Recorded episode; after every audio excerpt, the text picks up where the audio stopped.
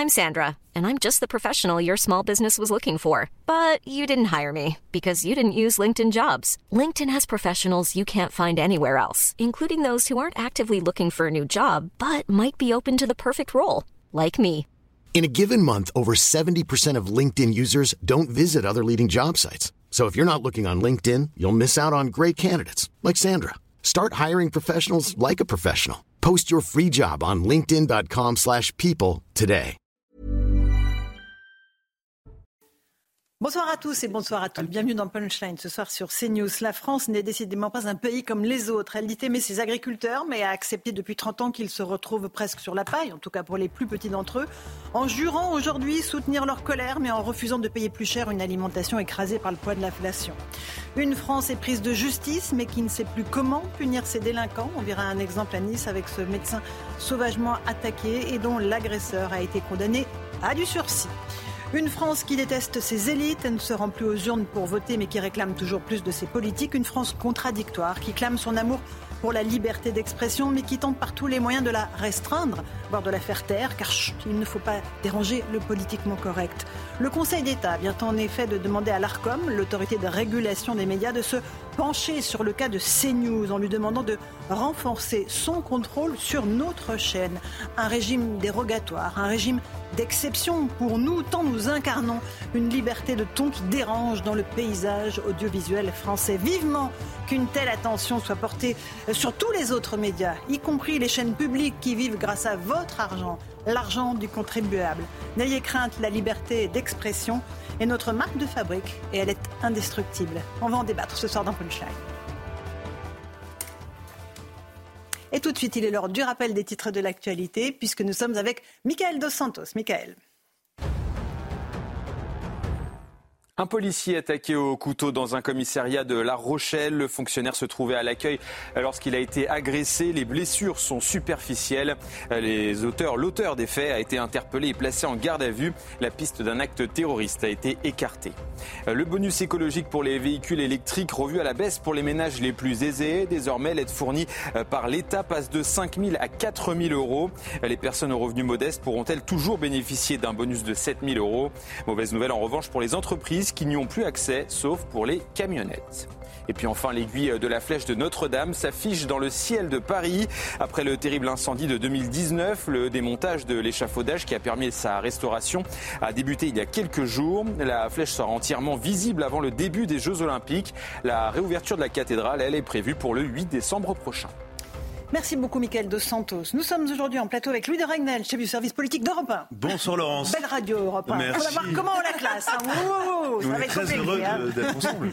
Rachel Kahn, bonsoir. Vous êtes Bonsoir. essayiste. Comment, comment je vous classe? Je vous classe où, euh, ma chère Rachel? Bah, euh, Dans la grande étagère. euh, Et vous êtes républicaine, Non, mais vous êtes RN. à, à partir du moment où on est humaniste, universaliste et républicain, Ça. qu'on se réfère à la Constitution, les réseaux sociaux vous classent à l'extrême droite. Alors, je ne sais pas si l'ARCOM me tient compte des réseaux sociaux pour vous classer. On Mais c'est- quand même dommageable qu'on ne puisse pas se classer soi-même, par contre. Aussi, oui, c'est vrai. Et en même temps, ce serait assez pratique. Yann Usaï, bonsoir. Vous êtes de CNews, votre compte est réglé. C'est bon. Vous êtes depuis très très longtemps sur Depuis CNews. très longtemps sur CNews. Euh, Sabrina Medjeber, bonsoir. Essayiste, sociologue. Bonsoir, bonsoir, Pareil, comment, comment est-ce que je vous classe, ma chère Rachel? Alors moi, vous me classez Euh, Rachel, pardon. euh, Sabrina. N'importe quoi. française d'origine algérienne, extrêmement fière d'être de droite et de défendre mon pays, la France. N'en déplaise à, à certains. Eh bien, et Alexandre Devecchio, rédacteur en chef au Figaro. Oh là là Alexandre, Je suis un homme libre, Laurence. je sais que vous êtes un homme Mais c'est interdit aujourd'hui, C'est apparemment. interdit. Ah ben, ça va bientôt être interdit, en tout cas. La liberté d'expression euh, va bientôt être, euh, en tout cas, sous contrôle. Mais avec un- une exception pour notre chaîne. C'est ça qui est merveilleux. Euh, c'est que le Conseil d'État a donc demandé à l'ARCOM. Alors, on parle assez rarement de nous, mais il y a des fois, quand même, il faut, il, faut, il faut dire les choses comme elles le sont, chers amis téléspectateurs. D'abord, vous êtes de plus en plus nombreux à nous suivre et je vous en remercie. Ça veut dire que vous nous faites confiance. Pas seulement à nous, mais à toute la rédaction de CNews. Et je pense particulièrement à tous les reporters qui sont sur le terrain, hein, qui couvrent les conflits, qui couvrent les manifestations. Il y a nous, je sais que vous avez été beaucoup sur le terrain. Donc, il y, a, il y a toute une rédaction qui est derrière le succès de CNews et c'est à eux et elles que je voudrais rendre hommage ce soir. Donc, le Conseil d'État a demandé à l'ARCOM qui est le régulateur des médias, de, de renforcer son contrôle sur notre chaîne. Tout cela à la suite d'un recours de Reporters sans frontières. On va avoir dans un instant Robert Ménard. Je ne sais pas s'il est en ligne. Il est avec nous, le maire de Béziers, mais qui est surtout, surtout Robert Ménard, vous êtes l'ancien patron de Reporters sans frontières. Comment est-ce que vous interprétez cette demande de Reporters sans frontières auprès du Conseil d'État, recours auprès du Conseil d'État pour demander à l'ARCOM d'être plus sévère, en tout cas plus attentif à ce qui se passe sur notre chaîne? Pour tout vous dire, j'ai été abasourdi. On a créé il y a 40 ans avec trois copains journalistes, Reporters sans frontières, pour défendre la liberté d'expression. C'est-à-dire quoi concrètement? La possibilité pour des gens qui pensent complètement différemment de vous de s'exprimer. J'ai été dans le monde entier pendant 25 ans pour sortir de prison des gens qui pensaient exactement le contraire de ce que je pensais. Exactement. Dont je ne partageais pas le début d'une opinion. C'est ça la liberté d'expression. Et là, on a Reporters frontières qui se transforme en espèce de flic de l'audiovisuel c'est une trahison. Je pèse mes mots, c'est une trahison. C'est indigne, c'est indigne. Mais c'est beaucoup d'organisations de défense des droits de l'homme. Vous savez, les organisations de défense des droits de l'homme, elles ont des rapports, je, dirais, euh, comment, pas même quasi, euh, quasi d'une telle, telle proximité, mhm. euh, quasi incestueux avec la gauche. Avec la gauche. Mhm. Ils pensent qu'au fond, 3% d'audience pour, euh, pour, pour vous, pour CNews, prenons les derniers sondages, c'est insupportable. C'est déjà insupportable. Mais est-ce que je les ai entendus une fois protester contre un certain nombre d'émissions, un certain nombre de partis un certain nombre de questions posées par des journalistes du service public? Jamais. Écoutez, je, je n'en reviens pas. Je n'en reviens pas. Ces espèces de petits apparatchiks, des apparatchiks euh, des organisations de défense des droits de l'homme qui oublient pourquoi ils ont été là la liberté de la presse, c'est quelque chose qui est dérangeant. Ces news, de temps en temps, vous m'exaspérez. Mais attendez, c'est ça la liberté d'expression. Moi, j'ai envie d'être exaspéré. Ah, c'est sûr que j'ai pas beaucoup d'étonnement quand j'écoute un certain nombre d'autres chaînes. Je sais d'avance ce qui va se dire. Moi, ce que j'ai envie, c'est qu'on me dérange. J'ai envie d'entendre des choses qui sont à l'opposé de ce que je pense. Et j'imaginais, il y a 40 ans, avec mes copains, quand on allait dans le monde entier pour défendre la liberté de la presse, je l'ai fait pendant 25 ans. C'était juste ça. Juste ça. Ces mhm. gens-là, on pense pas comme eux, mais on veut qu'ils puissent s'exprimer. Et là, vous avez RSF qui saisit, qui saisit le Conseil d'État pour leur dire mais attends, attendez, on va un peu fliquer tout ça. Alors vous le disiez en, plaisantant, mais ça me fait même plus rire. Mhm. Vous allez chaque fois devoir dire les invités que vous avez, euh, les gens que vous avez face à vous. Vous allez vous, il faut peut-être que je vous donne ma carte d'identité idéologique que je vous dis. Alors vous allez avoir du mal parce que je suis plus, trop de droite de la droite, je sais plus où je suis moi-même. Je sais pas, vous allez remplir pour chacun une espèce de fiche que vous enverrez à qui? Mm. À Reporters Frontières, qui fera les totaux et qui dira ça c'est acceptable, ça ça l'est pas. Honnêtement, quelle honte, quelle honte. Bon, euh, un dernier mot, Robert Ménard, et encore une fois, c'est à l'ancien patron de RSF que je m'adresse. Euh, est-ce que dans ces cas-là, il faut que toutes les chaînes euh, soient soumises au, au, même régime? Il n'y a pas de raison qu'il y ait un régime d'exception pour CNews et pas pour les autres, on est d'accord?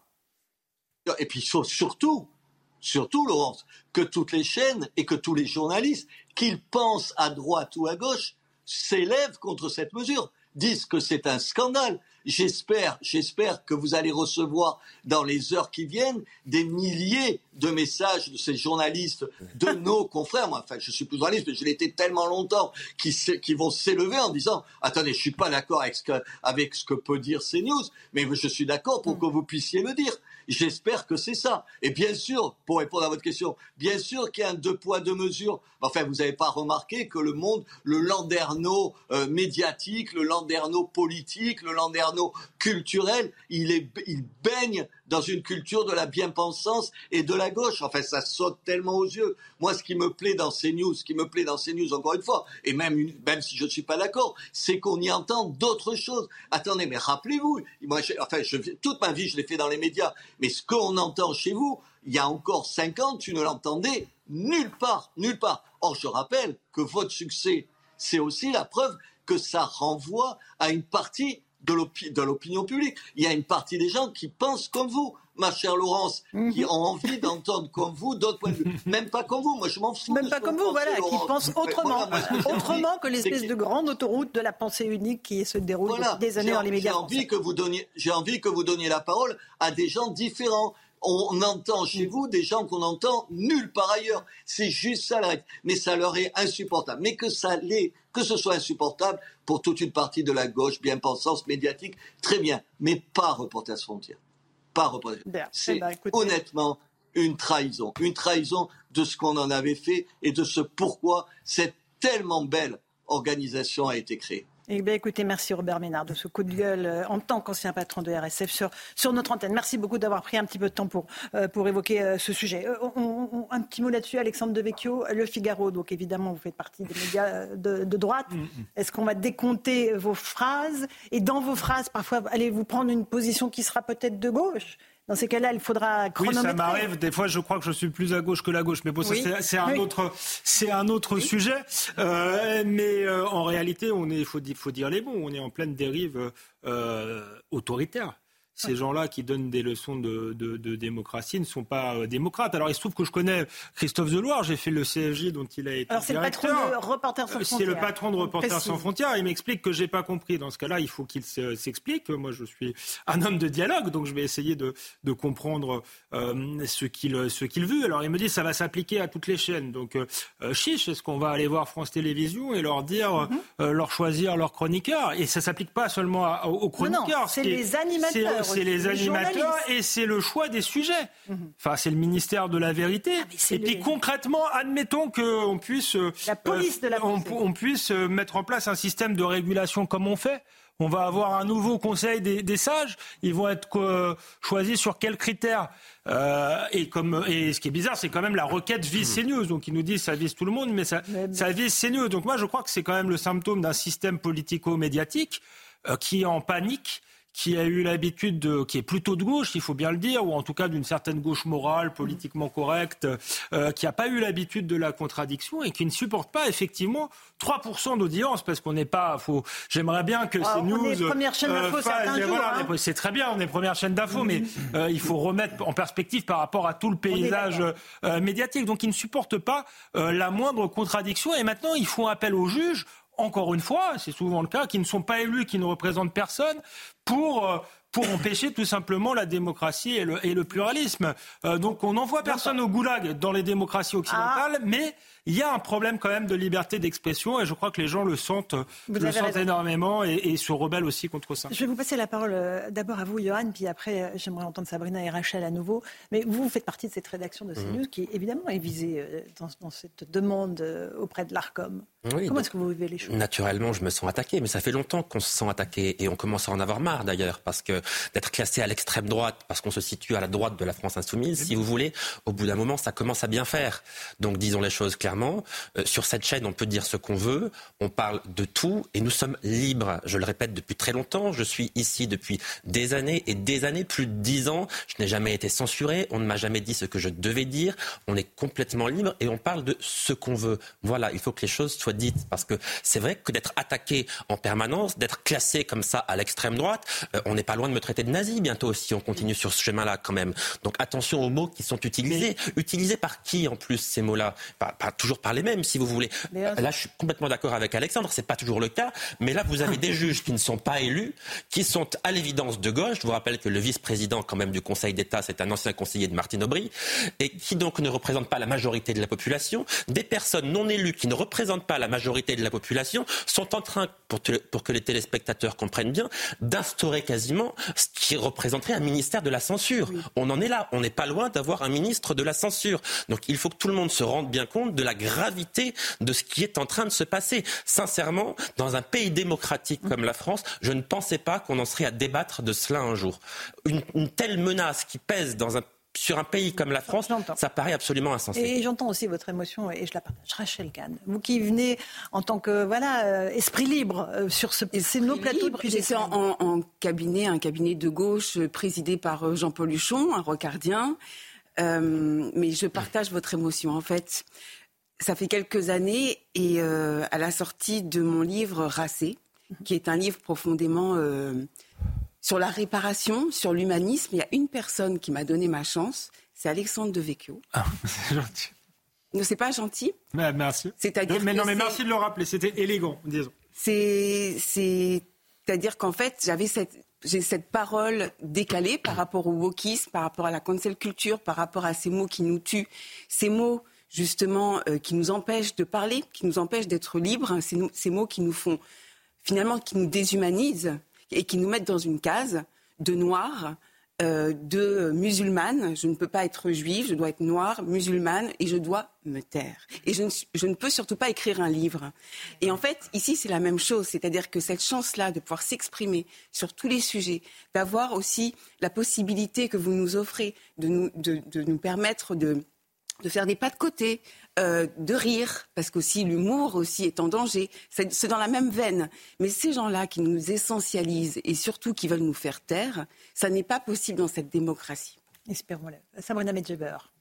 Alors moi je trouve que c'est très illustratif de la décadence euh, des, des, valeurs euh, françaises, hein. la liberté d'expression, enfin la liberté de la presse en tout cas, ça remonte à une loi du 18 juillet 1881 et on voit qu'aujourd'hui effectivement mais ça fait déjà quelques années hein, qu'on assiste à ce, ce, verrou de la pensée qui est euh, hors contexte de la bien-pensance idéologique, celui de l'extrême droite. Voyez-vous, à partir du moment où effectivement vous vous extrayez de l'assignation euh, euh, identitaire à communauté religieuse, à communauté ethnique, ou même simplement par le fait d'avoir une libre pensée, eh bien on a cette fâcheuse tendance, parce que la gauche, elle est évidemment perdition et elle a perdu la bataille des idées, surtout, elle a cette fâcheuse tendance à, extrême droitiser.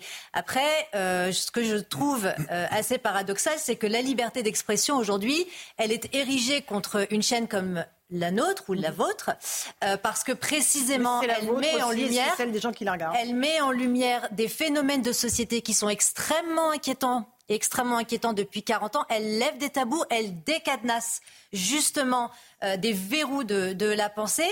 Et à côté de ça, on voit qu'elle est tout à fait admise et permissive pour l'antisémitisme, par exemple. Ces gens-là qui se réclament de la hmm. bien-pensance, qui se réclament comme étant les turéféraires euh, de ce qui doit être dit et de, de, ce qui doit être bon, eh bien, cette liberté d'expression, elle est permissive contre, euh, pour l'antisémitisme, elle est permissive pour l'islamisme et pour CNews, voyez-vous, eh bien, il faut fasciser cette chaîne parce que cette chaîne, elle a le grand bonheur de mettre en lumière les problèmes que vivent les Français. Il suffit de regarder les sondages d'opinion et de constater l'adhésion populaire qui est grandissante des personnes qui regardent votre chaîne et qui s'expriment sur des sujets de société. Sabrina Medjeber, Louis de Ragnel.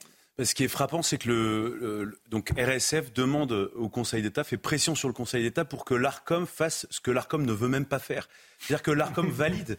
L'ARCOM est quand même une autorité de, de régulation. On sait que les critères sont très exigeants de la part de l'ARCOM et que parfois c'est pas simple de répondre à toutes les demandes de l'ARCOM. Et je pense mais... que sur les temps de parole, tout est extrêmement scrupuleusement respecté à la seconde. Les spectateurs, les auditeurs le sachent. Euh, il y a des salariés d'Europe 1 et de CNews dont la mission exclusive est de compter les temps de parole. Tout ça est vérifié des ensuite politiques. par des politiques. Tout ça est vérifié par l'Arcom et euh, on sait très bien aujourd'hui tout va, enfin tout va bien et tout est validé par l'Arcom. Donc ça c'est le premier élément. Le deuxième, extrêmement concret, moi, je suis chef d'un service politique, c'est-à-dire qu'il va falloir que je fasse un fichage politique même de mes propres journalistes. Mmh. Aujourd'hui, je vais vous dire quelque chose, je ne sais absolument pas et je ne veux pas savoir pour qui votent euh, mes journalistes et jamais je ne leur demanderai euh, de me mmh. dire pour qui ils votent. Je, je, je devine qu'il y a des sensibilités diverses, mais jamais je ne leur demanderai, puisque ce serait d'ailleurs une énorme faute professionnelle de ma part. Quant au fichage des invités, bon courage. Comment classer, Rachel Kahn, vous l'avez dit, comment classer Serge Klarsfeld Comment classer Manuel Valls Comment classer hier soir Chloé Morin, qui était votre invité, qui remettait en cause la dérive du Parti socialiste et qui pourtant est issue du, socialiste, du Parti socialiste et, et, et, on le voit, elle le disait, elle espère un retour aux fondamentaux du socialisme. Comment est-ce qu'on euh, la classe? Dernière chose, moi ce qui m'inquiète profondément, c'est que M. Deloire, donc, qui vient de faire pression, qui fait un intense lobbying euh, pour demander ce fichage politique, eh bien, il a été nommé il y a quelques mois euh, délégué général des États généraux de l'information, la commission qui est censée travailler sur euh, l'indépendance des médias, l'indépendance de la presse et, euh, et donc euh, essayer d'apporter un certain nombre de, de réponses mhm. euh, à des problématiques d'ingérence, à des problématiques d'absence de liberté de l'information. Je trouve ça extrêmement grave. Allez, ouais, dernier mot, On est quand même dans un monde où l'AFP, parce qu'on va, on va se dire. Alors l'agence France Presse. L'agence France Presse, c'est très important parce que l'agence France Presse, ça nourrit tous les autres médias. Euh, ne qualifie pas le Hamas d'organisation terroriste. J'ai pas entendu, il me semble, Christophe Deloire là-dessus. On pourrait multiplier les exemples. Et puis RSF est une organisation internationale. Je crois que dans le dans le monde, il y a beaucoup de dictateurs, des, dictatures où les journalistes ont, des problèmes. C'est peut-être pas la prison. Et, donc, c'est voilà. Normalement, ils doivent lutter contre la censure, pas instaurer une nouvelle censure. Et enfin, on dit beaucoup, on s'excuse parfois quasiment d'être une chaîne de droite. Je suis pas sûr que c'est ce qu'on est. Je pense que la sensibilité de la chaîne est plutôt de droite et que chacun se qualifie euh, comme comme il le souhaite. Moi, tout à l'heure, je disais que je suis même pas sûr de me définir comme un homme de droite, peu importe. Mais admettons qu'on le soit. Je vois pas bien où est le problème. Les médias ont le droit d'avoir, les médias privés notamment, ont le droit d'avoir une, une, ligne éditoriale. Euh, il me semble. Le seul, le, seul chaîne que, que pourrait réguler euh, l'ARCOM et que pourrait réguler euh, Christophe Deloire si ça l'intéresse.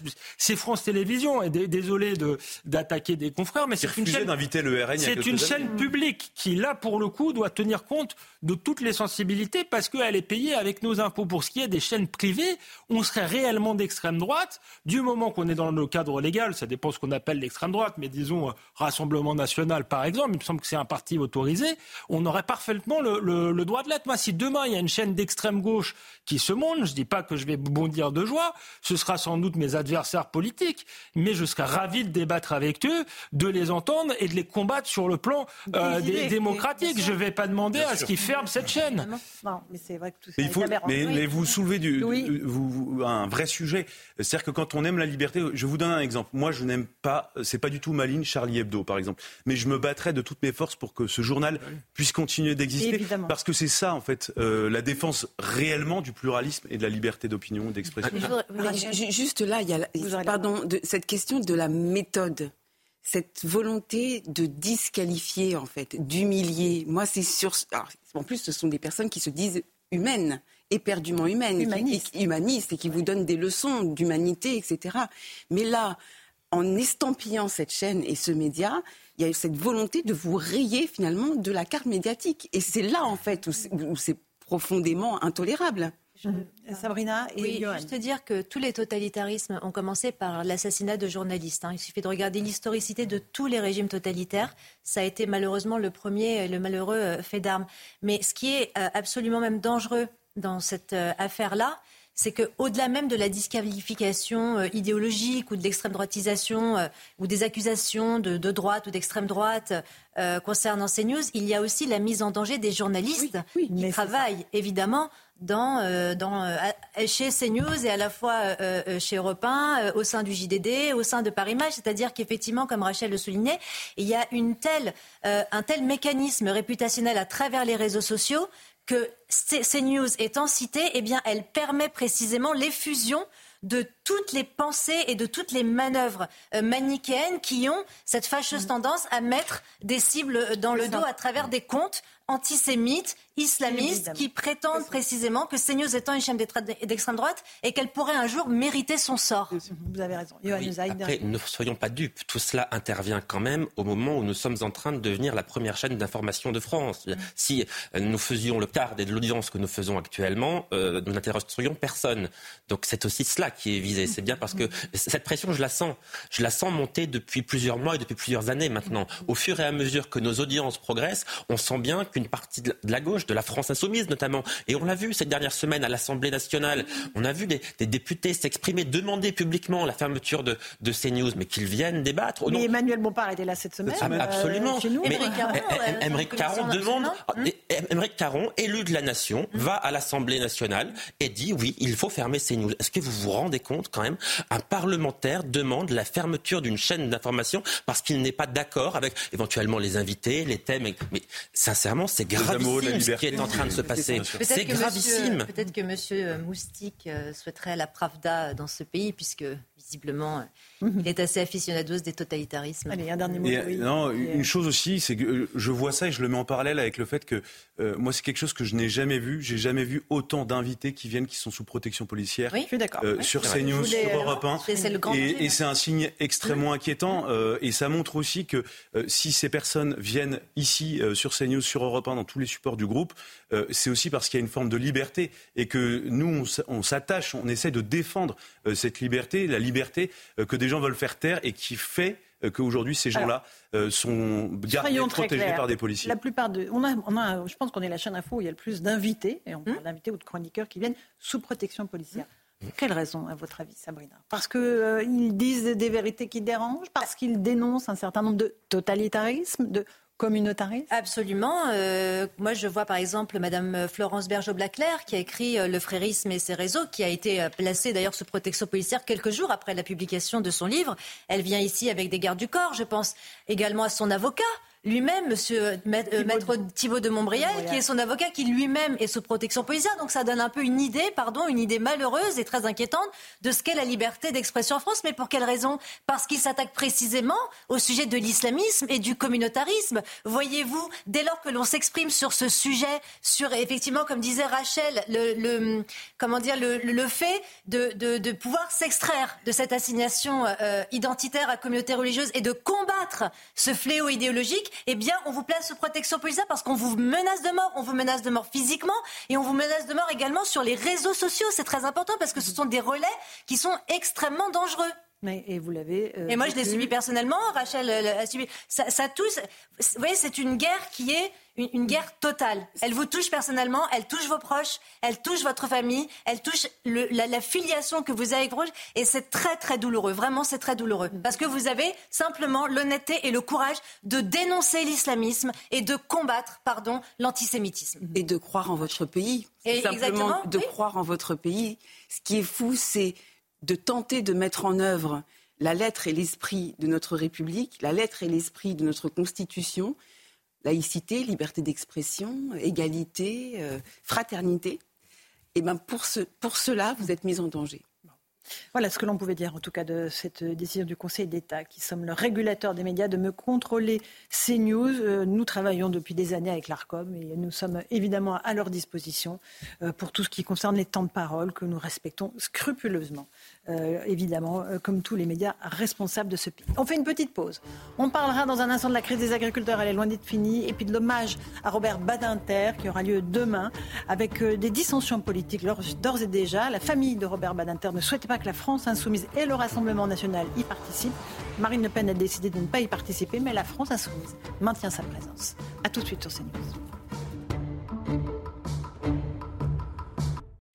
Il est 17h30, on se retrouve en direct dans Punchline sur CNews. D'abord le rappel des titres de l'actualité avec Michael Dos Santos. Michael. Après le drame survenu dans la commune de Stenbeck dans le nord, la gendarmerie lance un appel à témoins. Hier, quatre randonneurs ont perdu la vie, fauchés par une voiture. Placé en garde à vue, le conducteur affirme s'être assoupi au volant, une version des faits contestée par certains habitants. Le trafic SNCF risque d'être fortement perturbé ce week-end. Les syndicats CGT et Sudrail ont refusé de lever leur préavis de grève. 70 à 90% des contrôleurs vont cesser leur activité pour réclamer entre autres des revalorisations salariales. Plus d'un million de personnes sont attendues dans les gares pour les premiers départs en vacances. Et puis enfin, pénurie de carburant en Bretagne. Certaines stations essence sont à sec suite au blocage des dépôts pétroliers de Brest et de Lorient. Depuis plusieurs jours, des artisans du BTP s'opposent à l'allègement de la taxe sur le gaz non routier pour les agriculteurs. Ils dénoncent une concurrence déloyale et exigent des réponses du gouvernement. Merci beaucoup, Michael Dos Santos. Ah, les agriculteurs. Il y en a un là sur le plateau. Christian Convert nous a rejoint. Bonsoir. Secrétaire général de la coordination rurale au Savoyard et toujours le bienvenu sur ce plateau. Merci. Alors, c'est de votre faute s'il n'y a plus d'essence euh, là-bas dans les, dans les stations essence parce que... Non, ça ne peut pas être nous. La semaine dernière, on était là. Je ne pense pas que c'est le contre-coup. Non, c'est autre chose. C'est autre chose. On va voir que la colère des agriculteurs est loin d'être tombée parce que. Oui tout, n'est pas réglé, on est bien d'accord. Hein. de là. Alors, on va, je vous passe la parole dans un instant, M. Convert, mais j'aimerais qu'on parte euh, voir euh, Thomas Bonnet et Florian Paume qui se trouvent devant l'hôtel de Matignon. Bonsoir à tous les deux. Euh, Gabriel Attal reçoit en ce moment des syndicats, la FNSEA et les jeunes agriculteurs. C'est bien cela pour, pour leur dire quoi, en fait, Thomas? Alors ils sont arrivés il y a une heure, Arnaud Rousseau et Arnaud Gaillot, et l'idée c'est de les rassurer parce que vous avez entendu un certain nombre de critiques ces dernières heures notamment de la part d'Arnaud Rousseau de la FNSEA qui dit que le tempo n'est pas bon, que le compte n'y est pas et que la contestation euh, couvre toujours. Il veut des assurances de la part du gouvernement parce qu'il estime par exemple qu'il n'y a pas eu de réunion pour euh, mettre en place un certain nombre des mesures qui ont été annoncées par euh, le gouvernement il y a maintenant dix jours. Il veut donc des garanties de la part de Gabriel Attal et c'est tout l'objet de la réunion qui se déroule actuellement à Matignon. Notez aussi que c'est la première réunion sous ce format depuis la levée des blocages, l'annonce des mesures. Là encore, euh, du côté des syndicats des agriculteurs, on aimerait qu'il y ait plus de contacts, plus de réunions. Du côté du gouvernement, on défend le calendrier, le tempo. Marc Fesneau, encore hier à notre micro, disait qu'ils feront plus en un mois que ce qui a été fait en 30 ans. Il demande donc de la patience aux agriculteurs. On verra si le message aura été reçu parce qu'il y a une conférence de presse ce soir organisée à la fois par la FNSEA et les jeunes agriculteurs, l'occasion de prendre le pouls sur cette contestation qui pourrait reprendre, nous dit euh, Arnaud Rousseau. Et puis euh, noter que euh, la crise des agriculteurs va dépasser le périmètre de Gabriel Attal parce que dès demain, c'est Emmanuel Macron qui recevra à l'Elysée des représentants des syndicats des agriculteurs. Il s'agira de la Confédération paysanne et de la coordination rurale. La semaine prochaine, il recevra les autres syndicats. Du côté de l'Elysée, on nous dit que c'est un classique avant le salon de l'agriculture. Notons que cette fois-ci, le contexte est un peu particulier. Effectivement, merci Thomas Bonnet et Florian Pau. Monsieur Convert, oui. Euh, qu'est-ce que vous pensez de ces réunions à tout va euh, C'est histoire de faire euh, baisser un peu la température côté agriculteur Non, mais je pense que c'est normal après un, épisode comme celui qui mm. s'est passé. Bon, il y a eu les annonces. c'est vrai que malgré l'âge, on a un peu de naïveté, hein, puisque les annonces sur le coup, on a dit elles allaient quand même dans le bon sens. Et quand on analyse un peu, c'est vrai qu'il n'y a pas grand-chose dedans. Euh, bon, après, il y a un travail qui s'est quand même enclenché réellement au mm. niveau de chaque préfecture. Mais croire euh, effectivement qu'on va arriver en 15 jours avant le salon à simplifier, euh, c'est pas facile. Euh, donc on parlera de ça demain au président. Mais vous avez l'impression de vous être fait berner ou pas? Dans le Oui, quand même en partie. de toute façon, on avait dit que l'effort de communication, on pouvait que le saluer.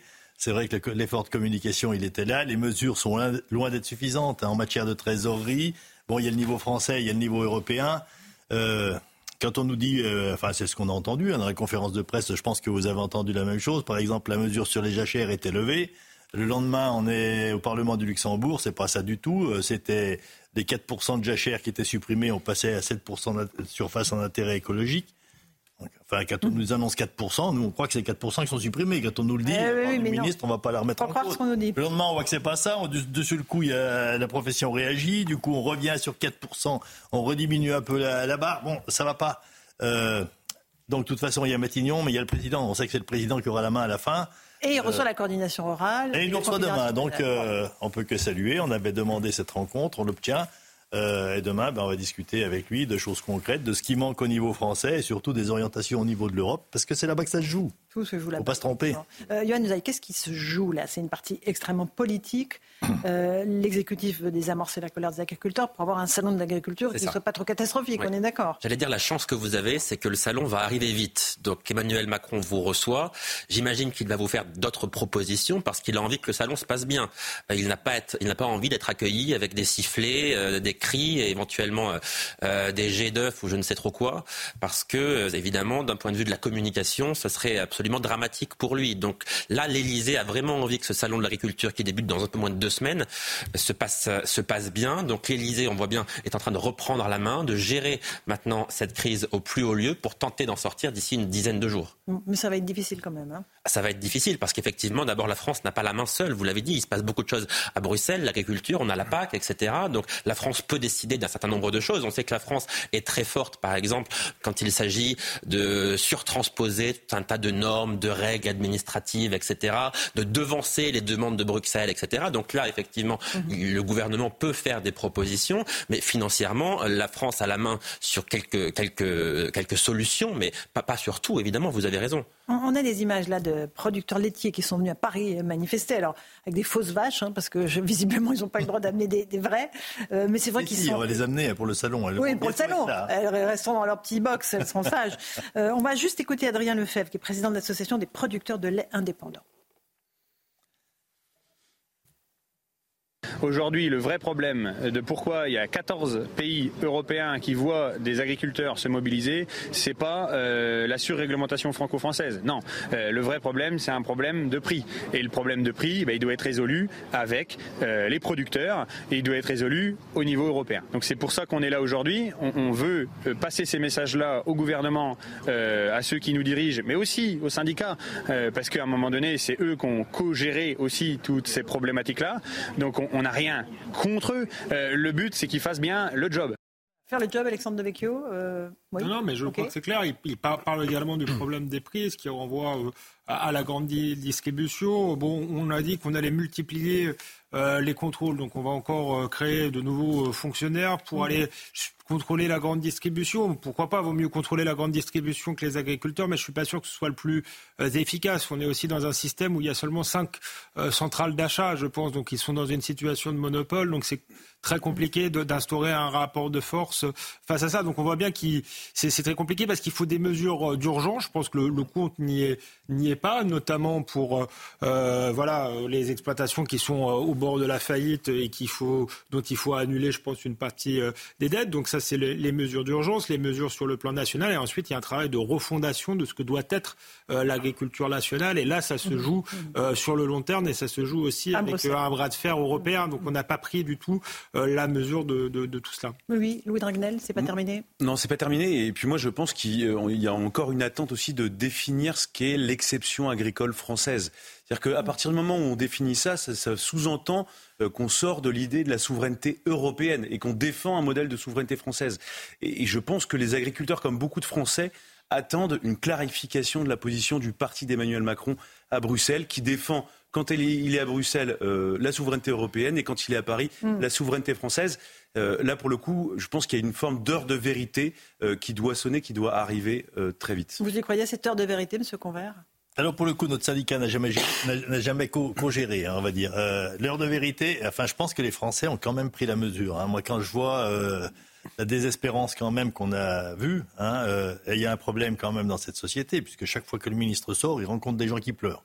Donc ça veut quand même dire qu'il y, a beaucoup de secteurs qui ne doivent pas aller. De toute façon, oui, ça va passer par l'Europe. Il faudra des engagements forts. Pour ramener du revenu aux agriculteurs, il faudra que les règles changent au niveau européen.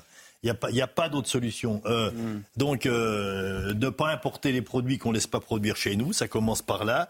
Euh, de toute façon, sortir l'agriculture des traités de libre-échange, ça nous semble mm. impératif. Sinon, parole, parole. Hein, euh, Mais maintenant, c'est courage, courage. Je crois que le président, c'est courage, courage, et il faut qu'il s'engage là-dessus. Euh, sans s'engager, ça sera, ben, non, c'est un report, un report des, des problèmes qu'on a, qui ne font que s'aggraver. Hein, je crois que c'est bien compris. Alors le salon, euh, oui, bon, nous, on est responsables. Hein, on n'est pas là pour aller attaquer le président au salon. Euh, par contre, les agriculteurs, euh, bon, ils sont tous rentrés chez eux, mais effectivement, ce qu'on entend, c'est de dire, oui, les syndicats, vous vous couchez. Non, je pense pas qu'on se couche. La suite du mouvement, c'est quoi? Euh, si dans ce pays on peut y arriver que par de la violence et des blocages, je pense pas non plus que ce soit les solutions. Hein. Je suis pas un adepte de ça, ça serait très grave. Euh, donc la suite du mouvement, moi je préférerais qu'elle soit plutôt de manière pacifique, que le président entende et, réponde quand même à ses interrogations. Hein. Bah bien sûr. Rachel Gann, une question peut-être? Oui, une question. Est-ce que vous êtes en lien avec d'autres producteurs des différents pays européens? Oui, oui, oui. Eh ben ça, vous l'avez vu. On l'avait dit dès la première fois qu'on était allé à Bruxelles. Alors, je ne vais pas dire que c'est une chance, mais disons c'est un constat, c'est que tous les pays européens, les agriculteurs européens, on est bien tous, dans la même situation.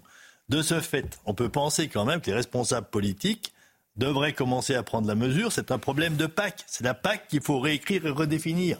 Mmh. Euh, comme elle est là, il n'y a plus, y a plus de, suite pour l'agriculture. Euh, on ne peut pas y arriver. Les meilleurs d'entre nous n'y arrivent pas. Donc il y a un moment, euh, bon, soit les responsables politiques comprennent, soit on va à quoi? À la violence et au chaos, quoi. C'est tout. Et vous êtes prêt à vous remobiliser comme vous l'avez fait euh, ces derniers jours et à Franchement, moi, je, pense que s'il y a remobilisation, ça sera beaucoup plus grave, hein, parce qu'effectivement, ben, on voit d'autres acteurs du monde rural hein, qui, qui peuvent nous rejoindre. Après, euh, après un mouvement, faut le contrôler. Hein, euh, je pense que si on repart, euh, je suis pas sûr du tout qu'on puisse qu'on puisse contrôler. Là, on a vraiment réussi quelque chose de bien puisque les informations ont passé, la population a compris, on a l'adhésion de la population. Mm, mm. Recommencer un mouvement, ça veut dire quoi? Ça veut dire rebloquer, revenir faire des barrages, euh, embêter forcément la population, quelque chose qui va durer. Ça peut se terminer qu'en violence, un truc comme ça. Moi, c'est mon donc avis. Donc c'est pas ce que vous souhaitez? Ah ben certainement pas. Et c'est ce qu'on va dire demain au président. Bon. Voilà. Donc euh, non, non, non, on ne veut pas s'affronter avec la population ni avec les gendarmes. Euh, mais enfin, je ne comprends pas, moi, s'il faut en arriver à des extrémités pareilles pour obtenir quelque chose, on peut se faire des soucis pour notre société quand même, non? Oui, mais malheureusement, euh, on vit de crise en crise, euh, crise des gilets jaunes, euh, crise absolument sur tous les fronts. Bon, il va nous écouter. Bah, on verra s'il va nous entendre. qu'il va vous entendre. Hein. Le but, c'est pas seulement d'écouter. Demain. Écoutez, merci en tout cas d'être venu, Christian Convert, pour parler des problèmes de l'agriculture. J'aimerais qu'on évoque juste ce que je disais tout à l'heure au tout début de l'émission à propos de ce médecin à Nice qui avait été violemment agressé et dont le, bah, voilà, celui qui l'a frappé a été vraiment condamné avec de la prison avec sursis. Regardez ce reportage impressionnant d'Augustin Donadieu. Son visage tuméfié par la violence des coups avait marqué au-delà même de la côte d'Azur. En août dernier, le docteur Jean-Yves Olivier, 80 ans, est roué de coups par un patient dont il estime que l'arrêt maladie est injustifié. Six mois plus tard, la justice s'est prononcée. Le prévenu ne mettra pas les pieds en prison. Il a été condamné pour violence aggravée à six mois d'emprisonnement avec sursis probatoire de trois ans et 4 500 euros d'amende de préjudice. Une décision qui n'est pas à la hauteur pour le médecin. Six mois, je trouve que c'est un petit peu léger parce que je pense que les, faits étaient quand même assez graves. Euh, j'ai quand même risqué ma vie. Hein. L'acharnement de l'individu était tel que j'ai croyé qu'il voulait me tuer, hein, carrément. Et si j'étais tombé, par exemple, dans l'escalier, euh, compte tenu de mon état physique, euh, je pouvais rester rester sur le carreau, hein, c'est évident. Jean-Yves Olivier aura dû attendre six mois pour connaître la décision du tribunal de Nice. Un délai bien trop long pour ce médecin rescapé. Trouve qu'avoir attendu six mois pour ce jugement, c'était, je vois pas pourquoi il fallait attendre six mois, quoi. Vu que c'était une affaire très très simple avec témoins. Mais enfin bon, la justice est assez lente, nous le voyons. Voilà.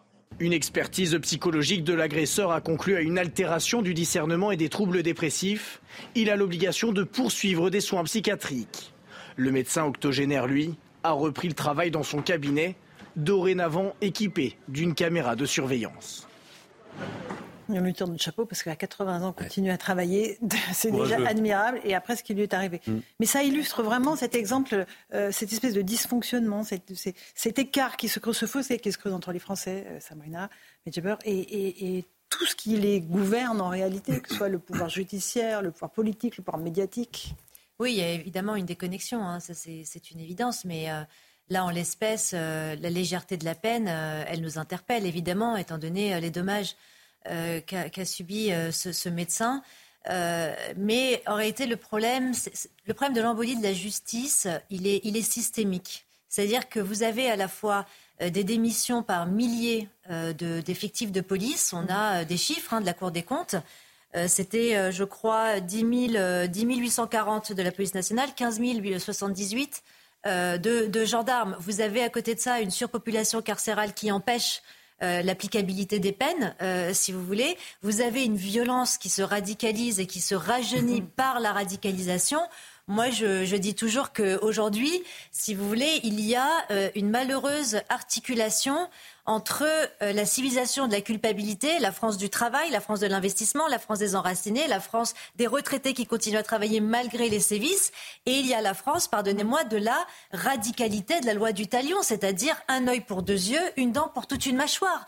Donc tant que les pouvoirs politiques ne se saisiront pas de cette anthropologie mortifère et appliqueront les peines euh, à juste titre en revoyant, et ça j'insiste vraiment là-dessus, sur la justice des mineurs, hein, sachant qu'elle était déjà apparue dans les, projets de loi euh, vie et habitat de 78.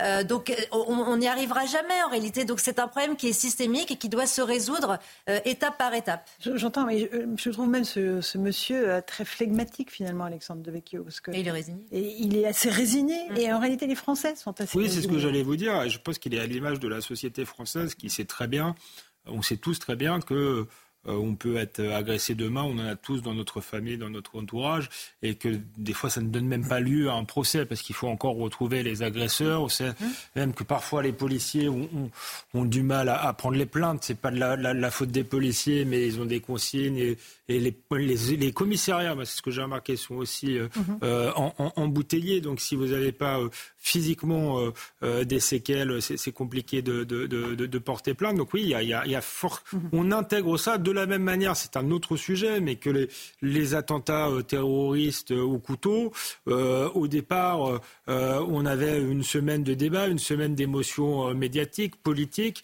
Aujourd'hui, ça dure même pas 24 heures parce qu'on s'y est habitué, comme si c'était quasiment un phénomène météorologique, une tempête de, de, de, de, temps en temps. Donc malheureusement, la violence est tellement systémique qu'elle commence à être intégrée par, par la population qui parfois même n'a plus confiance en l'État et se dit comment je vais pouvoir me défendre. Soit ceux qui ont les moyens de, de, vivre dans des endroits plus protégés, soit carrément ceux qui maintenant prennent des cours de self-défense ou s'arment, parce qu'on voit bien que le, le, nombre de gens qui vont dans des stands de, de tir explose. Donc c'est très inquiétant et ça montre une faillite totale de l'État. On parlait de l'agriculture tout à l'heure. En fait, le problème de l'agriculture, c'est qu'il est systémique. Il faut repenser tout le système. C'est pareil pour la justice euh, et la police. Euh, mais personne, il n'y a pas d'homme politique qui veut faire ça. Aujourd'hui, on, voilà, on, met des pansements euh, sur des plaies qui sont béantes et qui ne soignent pas, si vous voulez, la, maladie. Rachel Gann, rapidement. Rapidement, c'est simplement aussi le symbole de qui est cette personne. Mhm. C'est pas rien, c'est un médecin. Non seulement en plus c'est l'un de nos aînés, mhm. Euh, c'est un médecin, donc aujourd'hui on s'en prend au médecin, au prof. Pour un arrêt maladie. Pour un arrêt maladie. Pour une prolongation d'arrêt maladie. Mais, les choses sont importantes. Les policiers, on s'en prend aux pompiers. Mhm. Donc en fait, tout ce qui a quand même, euh, qui, est euh, précieux pour la, société, pour, pour, nous tous, la cohésion, etc. Donc c'est-à-dire qu'en fait, on s'attaque quand même à des symboles maintenant humains euh, et ça signifie quelque chose de cette société qui est profondément malade. Et Gérald Darmanin, à l'instant, euh, annonce qu'il soutient totalement le policier qui a été agressé au couteau ce midi par un homme dans le hall du commissariat de La Rochelle. L'auteur des faits a été interpellé, placé en garde. Donc dans le hall du commissariat, de La Rochelle, on s'en prend au couteau à des policiers. C'est de la, violence en circuit court. Mmh. Bah, tout a changé de toute façon. Euh, non mais ah, maintenant on tend des pièges aux policiers. Euh, normalement c'est plutôt aux, aux policiers d'essayer d'attraper euh, les voyous, les délinquants. Donc tout, tout, est complètement inversé. Simplement une petite remarque par rapport à ce, ce médecin. le délai, il insiste, il le dit, six mois pour obtenir une décision de justice. Effectivement pour une affaire aussi simple. Avec témoin. Je minimise pas la gravité de l'affaire, mais simple à traiter. C'est-à-dire qu'il y a un témoin, l'agression. C'est pas une enquête qui demande des filatures de six mois.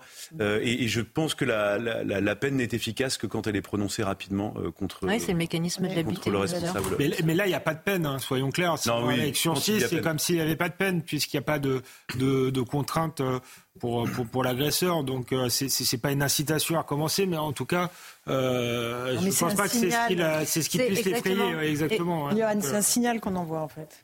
Exactement. Et les magistrats rendent la justice au nom du peuple français. Le problème, c'est qu'ils ne suivent pas la volonté du peuple français, parce que tous les sondages montrent très clairement qu'une très grande majorité de Français souhaitent une justice plus sévère, avec des peines exemplaires qui soient véritablement dissuasives et qui euh, essaient de mettre fin le plus possible à la récidive. Ça n'est pas le cas aujourd'hui. Alors, ça n'est pas le cas parce que la justice manque en partie de moyens, mais il y a aussi une question idéologique de la justice. Il y a des magistrats aujourd'hui qui ont une idéologie qui va à l'encontre de peines plus lourdes, de peines sévères, de peines de prison, etc. Donc si les Français veulent que ça change, eh bien il faut effectivement que ce soit aux politiques de s'emparer de cette question et de contraindre les magistrats à prononcer des peines plus sévères. Ça, ça passe par la loi. Mais, non, mais la loi, existe, la loi existe. Oui, la, loi existe. mais les, magistrats, les magistrats l'interprètent à leur façon avec leur idéologie. Si le politique veut contraindre le magistrat à appliquer des peines plus sévères, ça passe par un changement de la Constitution, avec notamment des peines planchées pour ceux qui s'en prennent aux mmh. représentants de l'État, etc. etc. Euh, euh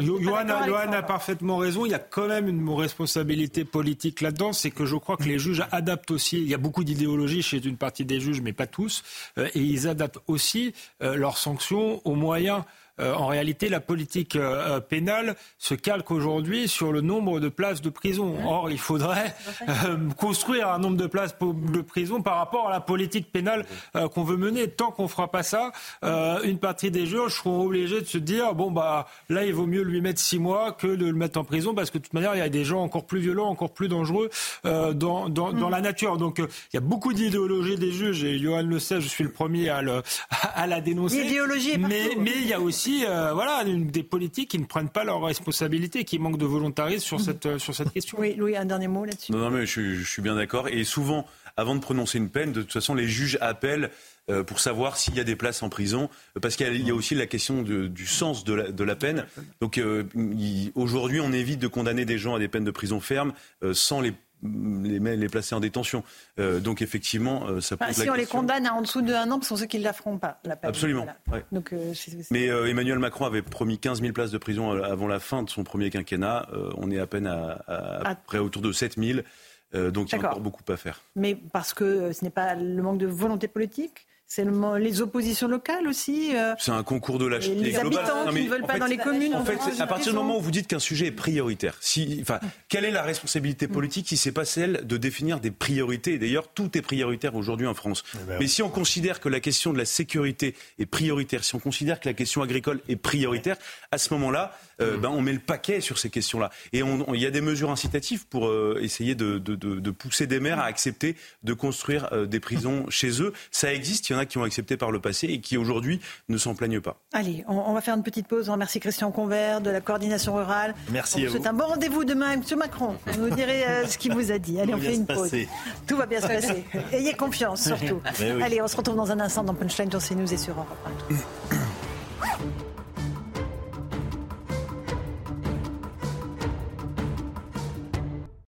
Bonsoir à tous et bonsoir à toutes. Bienvenue dans Punchline ce soir sur CNews et sur Europe 1. Qui veut gagner des millions? la chasse aux millionnaires est ouverte et c'est le gouvernement qui est sur le banc des accusés. Les procureurs, vous vous en doutez, sont à gauche. Et ils sonnent la charge contre les bourgeois de la politique qui ont l'immense tort de posséder du bien, comme on dit. La moitié des ministres seraient millionnaires, selon ces nouveaux inquisiteurs, avec en tête bien sûr la France insoumise et son égérie Mathilde Panot, qui semble oublier que son leader Massimo, Jean-Luc Mélenchon, a lui-même déclaré un patrimoine d'un million 465 000 euros lors de la présidentielle de 2022, selon sa propre déclaration à la Haute pour la transparence de la vie publique. Vous remarquerez qu'ils ne sont pas à une contradiction près. Alors bien sûr, on a les élites qu'on mérite et surtout les députés qu'on élit. Mais tout de même, s'il y a bien une chose que l'on gagne en faisant de la politique, ce sont des emmerdes, des procès, des injures et dans le pire des cas des coups. Demandez aux maires, ils en savent quelque chose. Alors si vous voulez gagner, jouez plutôt ce soir à l'euro million. Vous aurez plus de chances de remporter le jackpot qu'en devenant ministre. On en débat ce soir dans Punchline.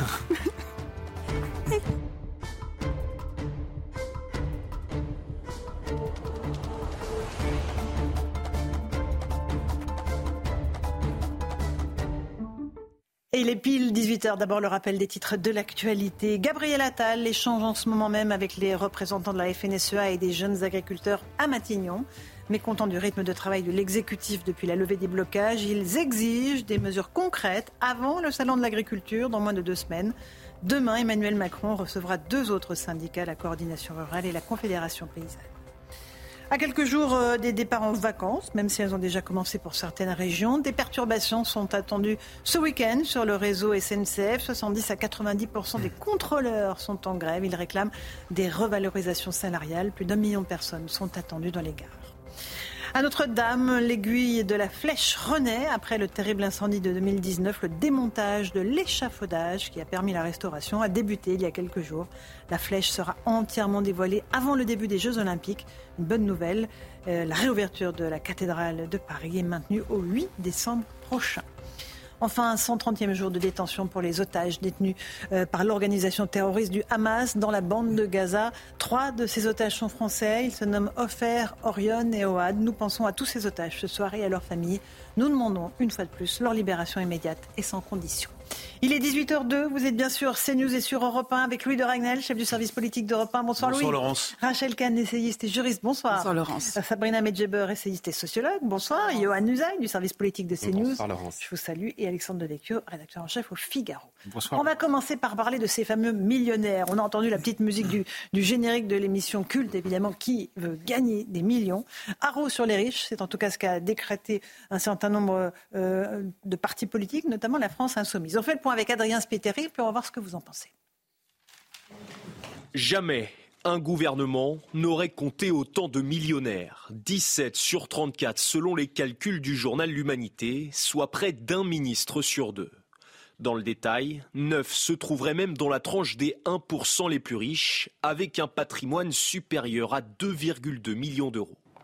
En haut de la liste, Franck Riester, ministre au commerce extérieur, fortune estimée 10 millions d'euros bâti en partie grâce à l'héritage de plusieurs garages et concessions automobiles. En seconde position, la ministre des Sports Amélie Oudéa Castera, 7 millions d'euros acquis notamment grâce à des actions chez AXA ou Carrefour. Ces révélations ont fait réagir Mathilde Panot, présidente du groupe LFI à l'Assemblée.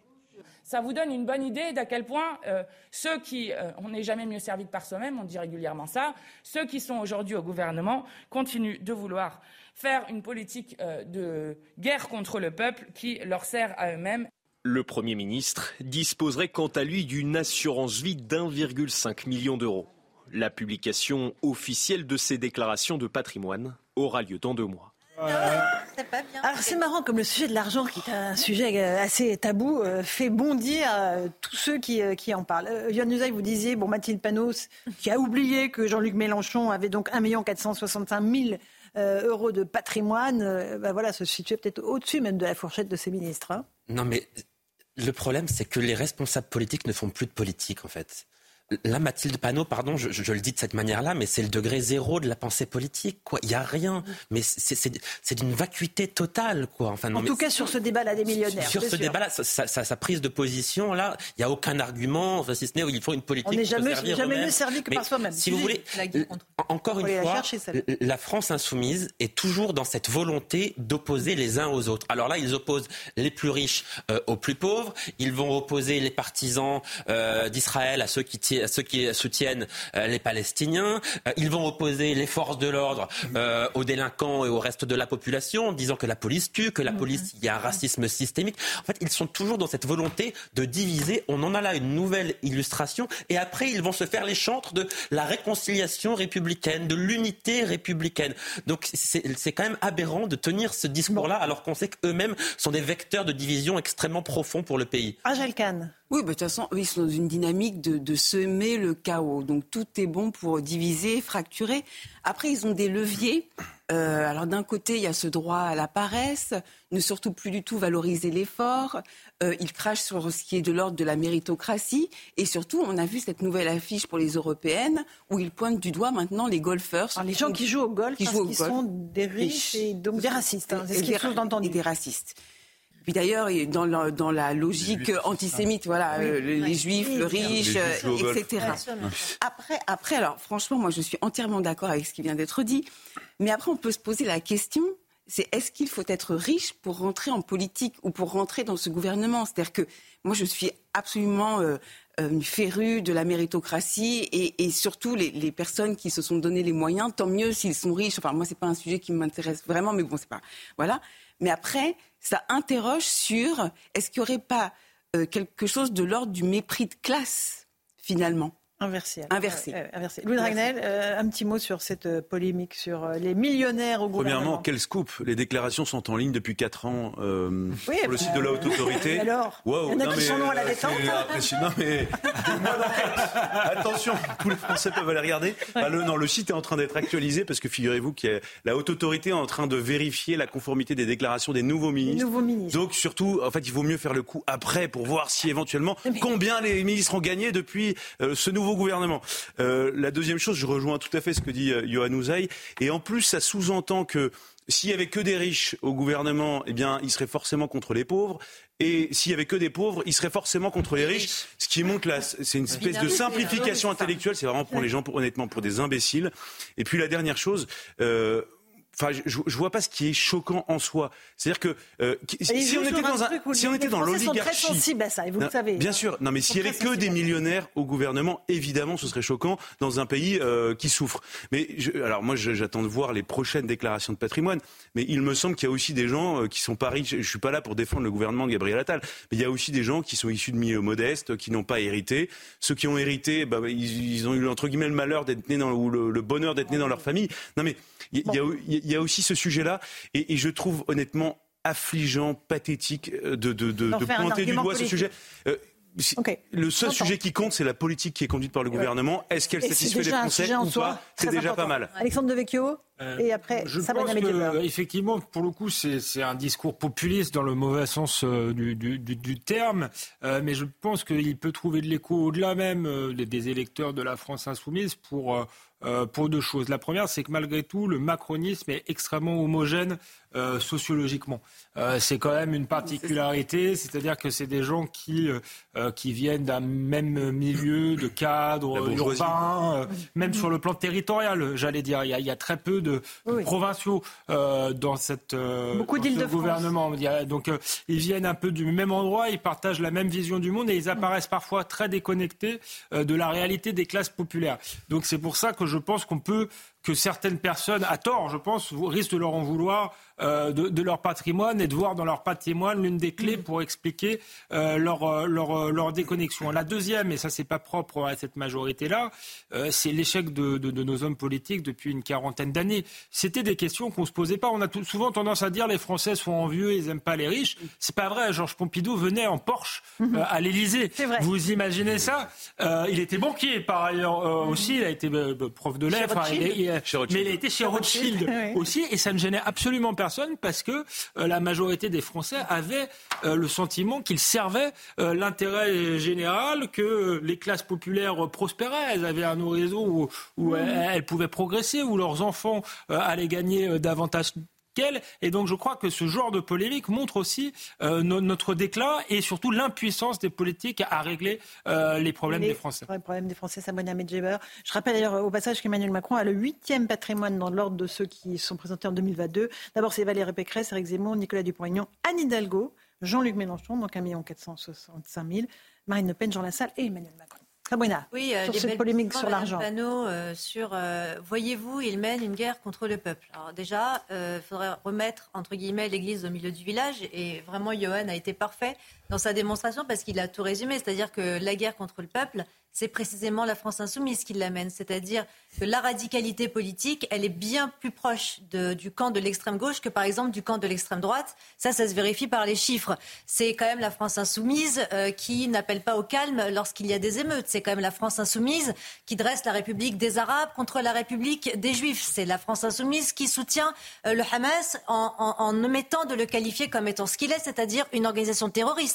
C'est la France insoumise qui vous explique que le voilement, c'est un embellissement c'est la France insoumise qui protège Tahabouafs. C'est la France insoumise qui se range du côté des dealers en érigeant un député comme Louis Boyard qui se permet en plus toutes les invectives qu'il se permet. Ah, il a été élu, il a été élu. Oui, il, a, été, élu. très bien, mais je peux, me permettre, comme il se permet d'ailleurs de critiquer CNews et, et particulièrement euh, Cyril Hanouna avec qui il a eu des, des, différents, eh bien je me permets de, critiquer les membres de la France insoumise parce que j'estime qu'ils le méritent largement. Bon, très bien. Euh, j'aimerais d'ailleurs euh, évoquer le Conseil d'État qui a demandé aujourd'hui à l'ARCOM, le régulateur des médias, de renforcer son contrôle sur la chaîne d'information CNews. Alors ce soir, on est à la fois sur CNews et sur Europe 1, euh, à la suite du recours de l'organisation non gouvernementale Reporters sans frontières, euh, qui considère voilà, qu'il faut renforcer le contrôle sur, sur notre antenne. Euh, Johan Usaï, vous, êtes journaliste politique à CNews. encore une fois, il faut faire attention à la liberté d'expression, qui est notre ligne directrice aujourd'hui. Euh, à CNews. Mais la liberté d'expression dans un pays démocratique, c'est la base à quel moment, dans un grand pays démocratique comme la France, est-on obligé d'avoir un débat sur la liberté d'expression, qui est un pilier fondamental de la République? Ça n'est pas possible. Le simple fait d'avoir ce débat-là montre que nous sommes en train de vivre une anomalie démocratique que tout le monde, et je dis bien tout le monde, devrait condamner, parce que ce qui se passe là est inacceptable. Il faut que les gens qui nous regardent et qui nous écoutent comprennent bien qu'on est à deux doigts d'avoir un ministre de la censure lors du prochain remaniement. On en est quasiment là.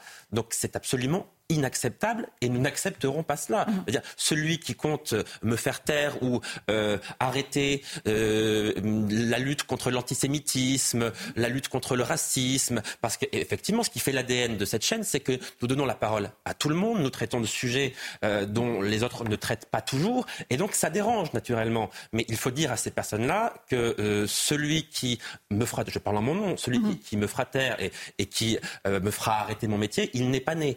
Mmh. Donc c'est un combat qui est. Je signe, je signe votre déclaration, euh, mon cher Johan. Euh, Louis Ragnel, rapidement, vous êtes d'Europe 1. Euh, pareil, de la même façon, vous, vous, êtes concerné par ce qui se fait euh, à l'ARCOM et euh, au Conseil d'État. Non, mais euh, en, fait, ce qui, si on décrypte un tout petit peu cette décision, globalement, les relations entre l'ARCOM et, nos maisons sont, sont bonnes. et puis, on est chargé de comptabiliser les temps de parole des politiques. Et ça se passe bien. Il y a, on a des personnes qui sont recrutées, dédiées à temps plein, qui font ça. Et honnêtement, ça demande un travail de précision parce que c'est pas facile. Et puis, parfois, il y a des gens qui sont difficiles à classer politiquement. On demande à l'ARCOM, il y a beaucoup d'allers-retours. Il y a aussi des personnalités politiques qui refusent d'intervenir sur nos antennes. Ça, c'est quelque chose qui existe et qui, qui peut poser des mhm. questions. Mais là, ce qui est choquant, c'est que donc tout, tout va bien avec l'Arcom et, et c'est sans doute ce qui pose problème à RSF, qui donc fait pression sur le Conseil d'État pour enjoindre l'Arcom à faire quelque chose mhm. qui ne lui paraît pas du tout enfin, utile de faire. Et c'est ça qui est complètement absurde. Je rappelle aussi que M. Deloire est secrétaire général, délégué général pardon, en charge des États généraux euh, sur l'information, donc euh, pour essayer de, revitaliser, euh, d'essayer de trouver des solutions pour aider les médias à avoir encore plus d'indépendance. Donc objectivement, ça fait poser quelques questions. Et puis dernière chose, comment est-ce qu'on va faire pour ficher parce qu'en fait, ce qu'on nous demande de faire, c'est du fichage politique. Donc, comment est-ce qu'on va faire pour ficher euh, Rachel Kahn? Comment est-ce que non, mais on va devoir faire ça. Alors, on en rigole, mais en fait, c'est très grave. Euh, je vais devoir ah demander à chacun des journalistes politiques de mon service à Europe 1 non, mais pour qu'ils votent. Rien que ce terme fiché, vous vous rendez compte Non, mais l'utilisation de ce terme-là, fiché. Bien sûr. Mais les, ça renvoie. Et, et, je vais vous dire, je suis très heureux. Je ne sais pas pour qui votent euh, les journalistes du service politique d'Europe 1 et je ne veux jamais le savoir. Je ne veux pas le savoir et je veux surtout pas qu'on me contraigne à le savoir parce que la diversité la force d'une rédaction, sa vitalité, ça repose aussi sur la diversité des profils qu'on recrute. Rapidement, Alexandre Devecchio, vous êtes du Figaro. On de fichage, on pourrait parler de, de McCarthyisme. En fait, c'est ce qu'on nous euh, c'est ce qu'on nous propose en, réalité, faire taire des gens qui seraient soupçonnés d'avoir une opinion de droite euh, ou, euh, ou d'extrême droite. C'est dommage pour une association comme Reporters sans frontières qui est censée défendre la liberté de la presse et la liberté d'expression. Je pense que franchement, il y a, d'autres combats à mener. Il y a des journalistes dans le monde qui sont en prison. Christophe Deloire, que je respecte, devra, je pense, plus s'en occuper. par ailleurs, j'ai l'occasion, on peut rappeler que l'AFP, si vraiment il veut faire s'occuper de ce qui se passe en France, ne classe pas le Hamas comme une organisation terroriste. Je ne l'ai pas entendu réagir à ce moment-là. Donc on a l'impression que c'est spécifiquement CNews qui est visé. Et si ce n'est pas spécifiquement CNews, qui va encadrer mhm. euh, cette usine à gaz? Est-ce que sérieusement, on va aller expliquer à France Télévisions qu'ils doivent inviter telle ou telle personne, choisir tel ou tel chroniqueur, choisir tel ou tel euh, animateur, choisir tel ou tel sujet Et puis pourquoi il y aurait des sujets dont on ne devrait mhm. euh, pas parler Donc effectivement, faut dire ce qu'il y a sous prétexte de liberté de la presse, sous prétexte de pluralisme, on est en train euh, d'organiser la censure et en pleine dérive autoritaire. Euh, c'est la liberté d'expression, Rachel Kahn, qui est en jeu, là, dans ce cas précis. Oui, c'est la liberté d'expression qui est en jeu et malheureusement, ça fait quelques années qu'on on se bat pour cette liberté d'expression, euh, Charlie Hebdo, mais on se bat pour écrire des livres, pour justement être pleinement humain, à faire avancer notre pensée, euh, donc en fait, mettre en œuvre cette liberté d'expression aujourd'hui, qui est un droit fondamental, eh ben, c'est remis en cause. On est quand même sur une chaîne dont le slogan et la liberté d'expression n'a pas de prix. Effectivement. Et, on est aussi sur Europe 1. Et on est heureux d'avoir nos amis auditeurs d'Europe 1. Petite pause. On se retrouve dans un instant dans Punchline sur CNews et donc sur l'antenne d'Europe 1. On évoquera l'hommage à Robert Bernater qui aura lieu demain au ministère de la Justice. Un hommage national. Euh, mais la famille de Robert Bernater demande à ce que le Rassemblement national et la France insoumise n'y participent pas. On verra que la France insoumise a décidé de maintenir sa présence. A tout de suite dans Punchline. Comme d'habitude. non, mais c'est. 18h20, on se retrouve en direct dans Punchline sur CNews et sur Europe 1. Hommage à Robert Badinter, hommage qui sera rendu demain au ministère de la Justice. Les avocats aussi étaient réunis euh, ce matin devant le tribunal de Paris pour une minute de silence. La présidente de l'Assemblée nationale, Yael Braun-Pivet, a rendu hommage à l'immense défenseur des droits qu'il était écouté là. Dans tous ces combats, le souci d'une pleine justice orientait et déterminait l'action publique. Humaniste avec Hugo, il était socialiste à la façon de Jaurès qui disait La République a vaincu parce qu'elle est dans la direction des hauteurs et que l'homme ne peut s'élever sans monter vers elle.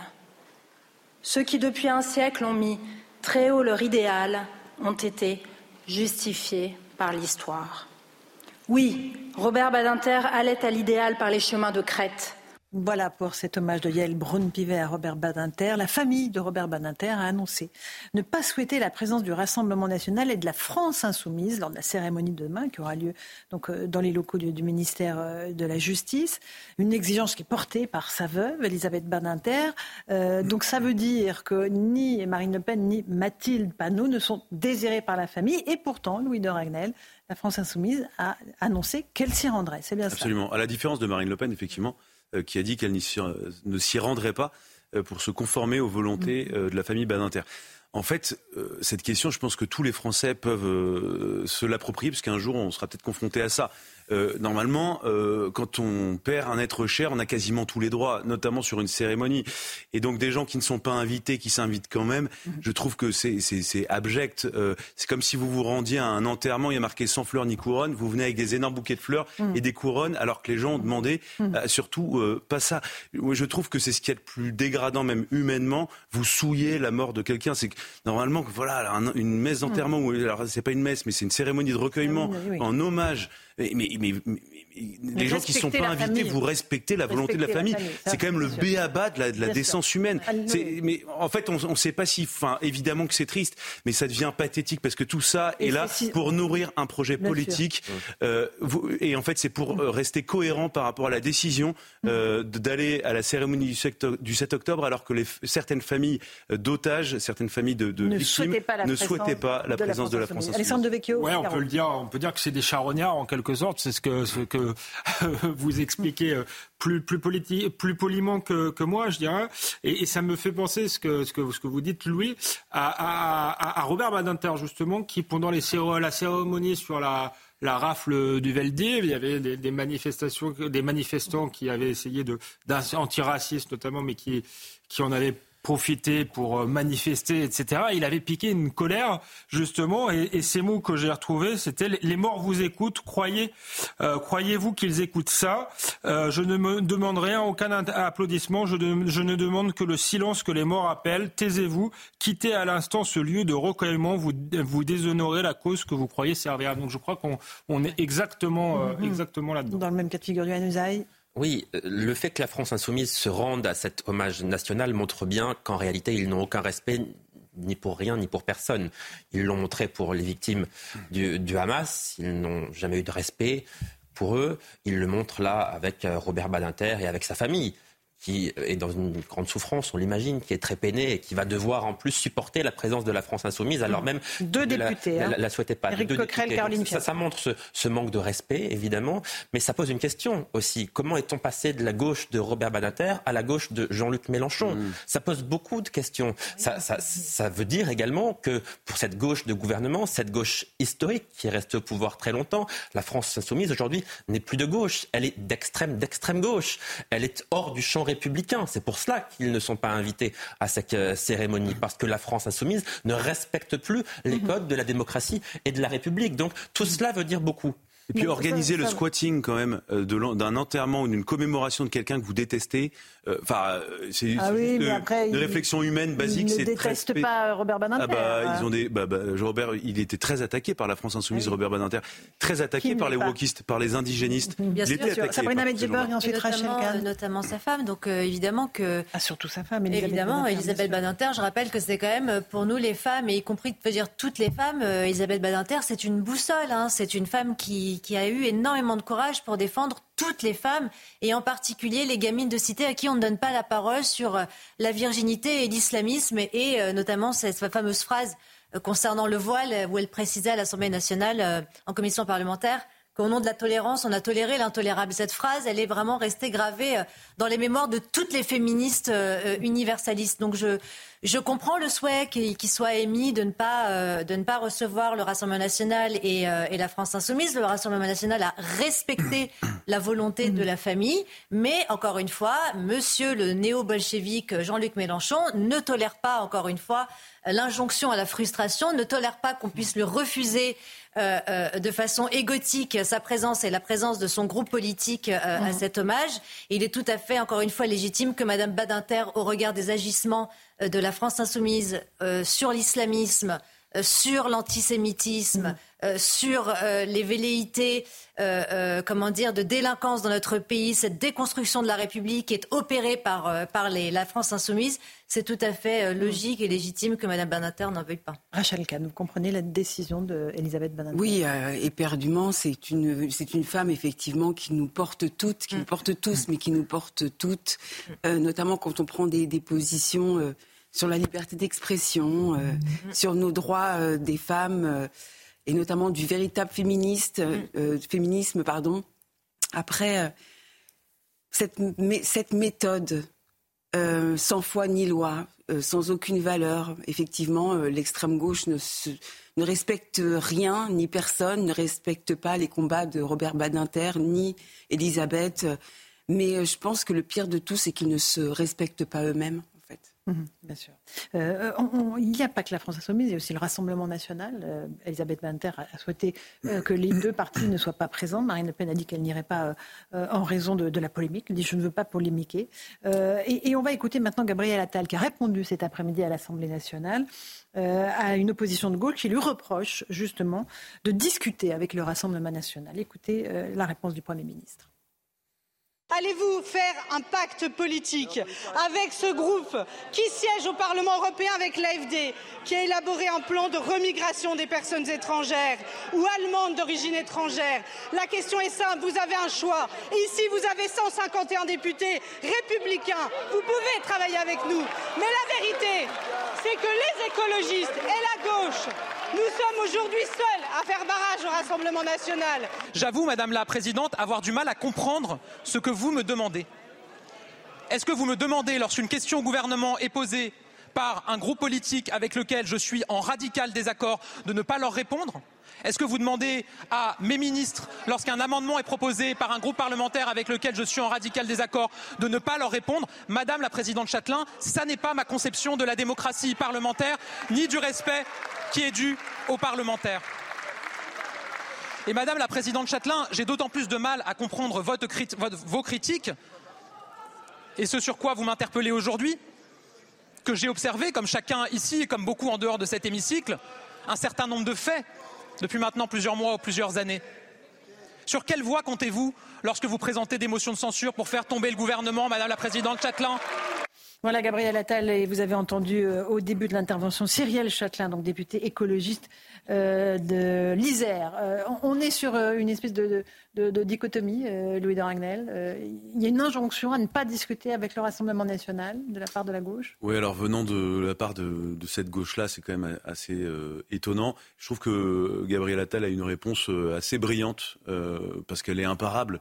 Et puis reprocher à quelqu'un de discuter avec des gens qui sont élus par les Français Bon, je vois pas trop ce qu'on peut dire. Enfin, tellement la, demande de Mme Châtelain est absurde. Bon, ok. Euh, qui, est-ce qui peut réagir là-dessus Sabrina Oui, ça rejoint le, préambule de l'émission. Vous savez, lorsqu'on a discuté sur la démocratie et la liberté d'expression, euh, ces gens-là qui prétendent être, euh, se faire les chantres de la démocratie mhm. refusent précisément tout débat avec des élus élus démocratiquement. Donc, c'est le mot de la fin. Euh, habilité euh, politique, habileté politique, euh, Yohann de Gabriel Attal Oui, je crois qu'il a trouvé des arguments qui sont effectivement tout à fait valables et il a répondu de manière efficace face à une gauche, surtout cette gauche-là, qui est quand même la gauche la plus radicale, la gauche la plus sectaire, qui est toujours dans une forme de, soutien à, Jean-Luc Mélenchon, à Daniel Obono, à Madame Ercilia Soudé, qui ont été la honte de la représentation nationale depuis le 7 octobre dernier. Ils ne s'en sont pas dissociés euh, politiquement. Enfin, ils, ont pris une forme de, distance, mais très légèrement, si vous voulez. Mm-hmm. Il n'y a pas eu de rupture. Donc, pour cette simple raison-là,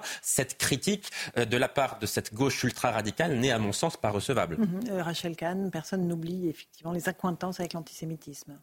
Oui, et bien avant 7 octobre, octobre mm. ça a commencé pour, pour exactement, notamment les Verts aux journées d'été, ils avaient donné le là de cet euh, antisémitisme compatible avec euh, leur, leur, En invitant un rappeur qui s'appelle Medine, hein, qui vous avait insulté. Absolument. Donc déjà, lorsqu'on se dit en plus euh, écologiste, donc l'écologie normalement c'est quand même sur basé sur la diversité, la biodiversité, mais pas celle des opinions. Non, surtout pas celle des opinions. Non. On est pour la liberté des opinions. Allez, 18h31, lors du rappel des titres de l'actualité sur CNews et sur Europe avec Michael Dos Santos. Un policier attaqué au couteau dans un commissariat de La Rochelle. Le fonctionnaire se trouvait à l'accueil lorsqu'il a été agressé. Les blessures sont superficielles. Sur le réseau social X, Gérald Darmanin a exprimé son total soutien au policier avant d'indiquer que l'auteur des faits avait été interpellé. La piste terroriste est d'ores et déjà écartée. Un trentenaire accusé de viol aux urgences du CHU de Toulouse. Samedi dernier, l'individu aurait agressé sexuellement une patiente de 18 ans dans les toilettes de l'hôpital. La victime avait rencontré son agresseur quelques minutes auparavant lors d'une pause cigarette. L'homme a finalement été interpellé par les services de sécurité et remis aux forces de l'ordre. Enfin, la voix française de Sylvester Stallone s'est éteinte. Alain Dorval est décédé à l'âge de 77 ans des suites d'un cancer. Il était également connu pour être le père d'Aurore Berger, la ministre déléguée à l'égalité femmes-hommes. Merci beaucoup, euh, Michael Dos Santos, pour ces rappels des titres de l'actualité. Une petite pause. On se retrouve dans un instant dans Punchline sur CNews et sur Europe 1. On va continuer à parler de ces clivages politiques, notamment à l'aune de l'hommage qui sera rendu euh, demain à, M. Badinter, Robert Badinter. Et on recevra aussi Raphaël Enthoven, euh, philosophe, pour évoquer tous ces sujets d'actualité. À tout de suite. 18h37 de retour dans Punchline sur CNews et sur Europe 1. Louis de Ragnel est là, Rachel Kahn, Alexandre Vecchio. On a le plaisir d'accueillir Raphaël Enthoven. Bonsoir à Bonsoir. vous. Euh, philosophe et auteur de ce livre L'esprit artificiel. Une machine ne sera jamais philosophe aux éditions de l'Observatoire. On est bien d'accord avec vous. On va en faire la démonstration dans un instant, euh, évidemment, à la lecture de votre livre. Euh, Peut-être un mot de, de l'actualité de cet hommage qui sera rendu demain à Robert Badinter au ministère de la Justice. Hommage évidemment éminemment justifié, Mm. mais qui provoque une polémique euh, avec euh, Elisabeth Badinter qui demande à certains partis politiques comme le Rassemblement national et la France insoumise de ne pas y participer, euh, demande qui n'est pas entendue du côté de la France insoumise. Est-ce que vous le regrettez? Est-ce que euh, Bah, tout le combat l'hommage de- méritait tout- mieux? Tous les combats de Robert Badinter ont été à peu près dirigés contre l'extrême droite, mais aussi également contre une certaine forme de compromission, de renoncement, voire d'antisémitisme, avec lequel l'extrême gauche en ce moment voisine, en tout cas la France insoumise. Donc euh, c'était tout naturel qu'Elisabeth Badinter, à l'hommage qui est rendu à son mari et qui par ailleurs est un grand homme de la nation, euh, ne souhaite pas voir euh, l'extrême droite ni l'extrême gauche, en tout cas cette extrême gauche-là, c'est-à-dire la France insoumise. Ça me paraissait normal. Euh, que les gens y aillent quand même, je, trouve ça très gênant pour eux. Je trouve, je suis très embarrassé pour eux que, les gens excipent de leur titre de député pour se pointer là où vraiment dans l'endroit du monde où ils ne sont pas les bienvenus et qu'ils s'y risquent à deux reprises la même semaine. Je suis gêné pour eux. Il n'y a pas de commentaire à faire. Il y a juste à leur tourner le dos. Vous parlez de la cérémonie de commémoration de- des Oui, victimes du Hamas. des victimes du Hamas, où il n'était pas invité non plus, d'une certaine manière. Il pouvait y aller au titre de député, mais il n'était pas invité. C'est quand même ahurissant de s'asseoir à ce point sur la volonté des familles, dans un cas les familles de victimes, et ici la famille de la veuve. C'est inouï. Robert C'est inouï. Badinter euh, recouvrait un seul combat pour vous, l'abolition de la peine de mort, ou bien d'autres combats? Non, Robert Badinter, c'est beaucoup de choses. Robert Badinter, c'est la gloire du métier d'avocat. C'est la gloire du métier d'avocat, c'est la gloire de la plaidoirie, c'est aussi la défense des droits pour tous, euh, des LGBT également, et, et, et c'est la question de la peine de mort. Mais c'est- une histoire française, Robert Badinter. C'est un homme dont, dont une partie de la famille a été massacrée pendant la guerre. C'est quelqu'un qui, par exemple, pour vous donner un exemple, quand il était garde des Sceaux, Robert Badinter, en- au moment de l'instruction du procès Barbie, reçoit de la part du président du tribunal de Lyon euh, copie de l'acte de déportation de son propre père signé par Klaus Barbie. Et Badinter, à ce moment-là, se dit la peine de mort a été abolie, mon père aurait été fier de moi. C'est cet homme-là dont nous parlons. C'est de ça que nous parlons. C'est de ces éminentes qualités humaines qu'il incarnait mieux qu'un autre. C'est à ça que nous rendons hommage.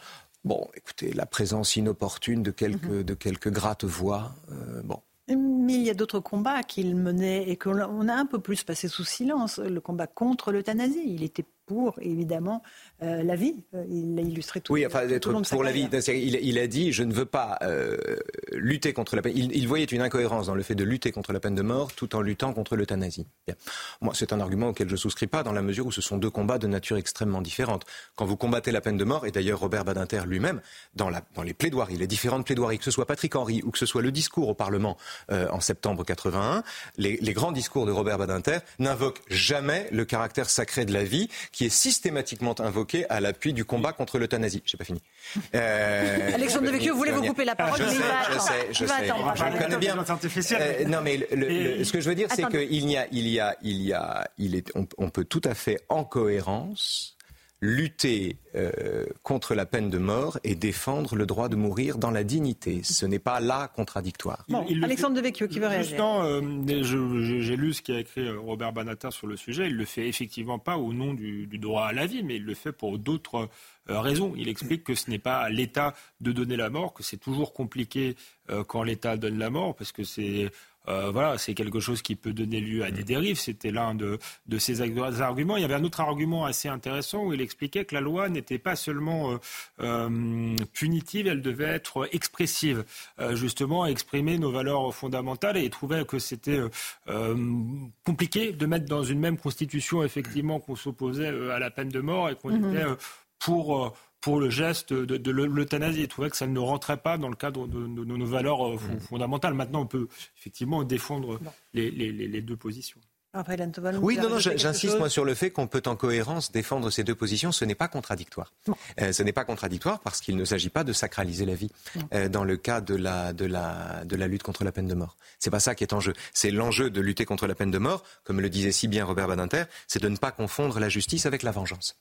La justice ne peut pas être une affaire de vengeance. On ne peut pas légiférer sur de la vengeance. C'est pas sérieux, c'est dangereux. C'est la fin du contrat social d'une certaine manière. Il y a quelque chose d'antidémocratique là-dedans. Donc c'était au nom d'arguments démocratiques, des arguments euh, savamment euh, exposés par Camus et par Victor Hugo avant lui, que euh, Badinter luttait contre la peine de mort. C'était pas au nom des arguments qui sont en général brandis, en général brandis par les adversaires de l'euthanasie. On va revenir à votre, à moins que Rachel ait une question à vous poser sur l'actualité ou on embraye sur l'intelligence artificielle. Le livre est absolument passionnant. Euh, il raconte pourquoi l'intelligence artificielle est nulle en philosophie. Oui. C'est une très très bonne nouvelle. Euh, pourquoi elle est au fond incapable de réfléchir. Vous l'avez testé à plusieurs reprises cette intelligence artificielle? Ben, je l'ai même affronté. Euh, on a fait, on a passé le bac ensemble et on a pu vérifier à cette occasion qu'il n'y avait pas de match, si vous voulez. Vous avez eu 20 sur 20, elle a eu 11 sur 20. Oui, mais elle a été surnotée. Moi aussi d'ailleurs. il n'y avait pas de match parce que le, quand vous demandez à l'intelligence artificielle de faire de la philosophie. Le sujet, c'était le bonheur est-il affaire de raison? C'est une bonne question. Mhm. C'est génial, comme toutes les questions qu'on pose en terminale, en philo. Hein. Eh bien, qu'a fait la machine? Elle a pris toutes les théories du bonheur, elle les a rangées dans des tiroirs adéquats, qu'elle a, elle a classé ça indifféremment en trois parties. Elle aurait pu mettre la troisième partie avant la première, ça n'avait aucune importance. Le tout n'était ni fait ni à faire. Il manquait à sa copie ce petit pas de côté qu'on doit faire, qu'on apprend à faire en terminale, qui consiste à trouver une problématique. C'est-à-dire, le bonheur est-il affaire de raison? Vous avez ce sujet sous les yeux. Vous réfléchissez un peu, vous regardez le sujet, vous vous dites le bonheur c'est un sentiment. Comment un sentiment peut-il être affaire de raison? Et là vous avez le problème. Eh bien ce petit mouvement qui consiste à réfléchir, cet atome de pensée qu'on appelle une problématique, la machine est à des années-lumière de le trouver. Complètement. Complètement. Donc il n'y a pas, si vous voulez, il n'y a pas l'essentiel, c'est-à-dire il n'y a pas de réflexion. Donc il y a compilation considérable, imposante d'un savoir. La machine a rédigé sa copie en 45 secondes. Moi j'ai mis une heure et quart. Bon, euh, donc euh, bien sûr, elle écrit plus vite que moi. Elle a aussi meilleure mémoire. Je suis sûr qu'elle avait plus de connaissances, ça c'est certain. Mais en revanche, sa copie était nulle c'était pas de la philo. Parce que la philo, c'est pas la transmission d'un savoir. Pas d'abord. C'est d'abord la transmission d'une méthode. Et c'est une méthode qui n'est transmissible que par le colloque d'un élève et d'un prof. Formidable. Rachel Kahn, peut-être une question là-dessus sur l'intelligence artificielle avec Raphaël. Non, mais j'ai lu attentivement euh, votre ouvrage. Euh, et je me disais en creux, est-ce que. Alors, l'intelligence artificielle, ça mobilise beaucoup de scientifiques mmh. euh, actuellement et beaucoup de personnes ont peur justement d'être dépassées par cette intelligence artificielle, je me disais que c'était en creux une ode à la vie, ce, cet ouvrage. Et notamment une ode à nos absents. Parce que finalement, l'intelligence artificielle, c'est cette immatérialité. Et j'ai ressenti cela à la lecture de votre livre. Il n'y a, que vous pour, euh, pour poser une question aussi juste. Euh, c'est un livre sur le deuil. C'est un livre sur le deuil. Je n'ai jamais fait cette réponse puisqu'on ne m'a jamais posé cette question depuis que je parle de ce livre. Mais vous avez raison, c'est un livre sur le deuil. C'est un livre dont le chapitre central, qui a l'air annexe, est un chapitre sur la culture des mausolées. Ce que j'appelle les mausolées, c'est-à-dire la compilation des datas que le mort a laissées la compilation des données, des traces que le mort a laissées. Nous fabriquons des mausolées à la gloire des morts, des mausolées qui sont irrigués par la mémoire aimante des gens qui les ont connus, mais qui s'assécheront le jour où cette mémoire elle-même disparaîtra. Euh, et je compare ça avec la chance qu'il y a d'avoir des morts qui ont écrit des livres où ils ont mis un peu d'eux-mêmes et où par conséquent on a l'impression quand on les relit d'être en véritable discussion avec leur esprit, précisément. Ça permet de qualifier ce que c'est qu'un esprit en réalité, c'est-à-dire c'est plus qu'un souvenir et c'est moins qu'un fantôme. Vous voyez? Mais ça reste une instance de discussion. Donc, plus qu'un mausolée, plus qu'une trace, un livre. Quand on laisse un livre de soi-même, on ne laisse pas qu'une trace. On laisse une trace féconde, on laisse une trace avec laquelle on peut discuter. Mais vous avez tout à fait raison, c'est un livre sur les disparus. Et l'IA, l'intelligence artificielle, se nourrit de ça, de ces ouvrages, de ben, ces auteurs. Euh, L'IA, si vous voulez, l'IA, nous, avons tous peur de mourir, bien sûr. Et, nous avons parfois la tentation de régler le problème en transférant la totalité de ce que nous sommes dans des entités prévues à cet effet. C'est le syndrome de Toshiro, l'ami d'Albator. Ceux qui ont mon âge s'en souviendront. Hélas, nous nous en souvenons. Voilà, hélas, on s'en souvient. L'ami d'Albator qui se téléporte tout entier, qui téléporte son esprit dans le vaisseau d'Albator. Euh, et, qui reste lui-même malgré cela. Et bon, alors c'est pas possible parce que nous ne pouvons pas muter en silicium. Nous n'allons pas la totalité des traces que vous, avez laissées de vous-même, la totalité de vos datas, la totalité des réponses que vous pourriez faire n'épuise pas ce que vous êtes. Dans le livre, je prends l'exemple d'un épisode de cette série remarquable Black Mirror. C'est un épisode où une dame perd son fiancé d'un accident de voiture. Et alors, qu'est-ce qu'elle envoie? Elle envoie toutes les données du fiancé, plus un peu de, de code génétique, un cheveu, etc., à une entreprise. Et trois jours plus tard, elle récupère un fiancé tout neuf plus beau d'ailleurs, parce qu'on met en les photos qu'on met en ligne sont plutôt avantageuses. Donc, euh, tout neuf, sexuellement infatigable, doté du même humour, de la même mémoire. Sauf que, au moment où elle lui dit quelque chose qui aurait dû énerver son fiancé, il répond gentiment. Et à cet instant, elle comprend que la présence de cet ersatz parfait ne fait qu'augmenter le sentiment de l'absence au lieu de le combler. Nous ne pouvons pas fabriquer de la vie en accumulant de la donnée. C'est une illusion de le penser et on en est aussi loin qu'à l'époque de Pygmalion. On a toujours rêvé mm. qu'on allait créer des créatures, qu'on allait fabriquer des créatures. On n'a jamais réussi. Et en réalité, Raphaël Enthoven, nous ne laisserons aucune trace si ce n'est des, traces écrites. Nous, les artistes. Nous, laissons des traces, mais la compilation des traces que vous laissez est à, est à vous-même ce qu'un amas de cendres est au feu qu'il a causé. Euh, Louis je, voulais rebondir par rapport à ce que vous disiez tout à l'heure, euh, quand vous avez fait cette espèce de compétition face à la machine.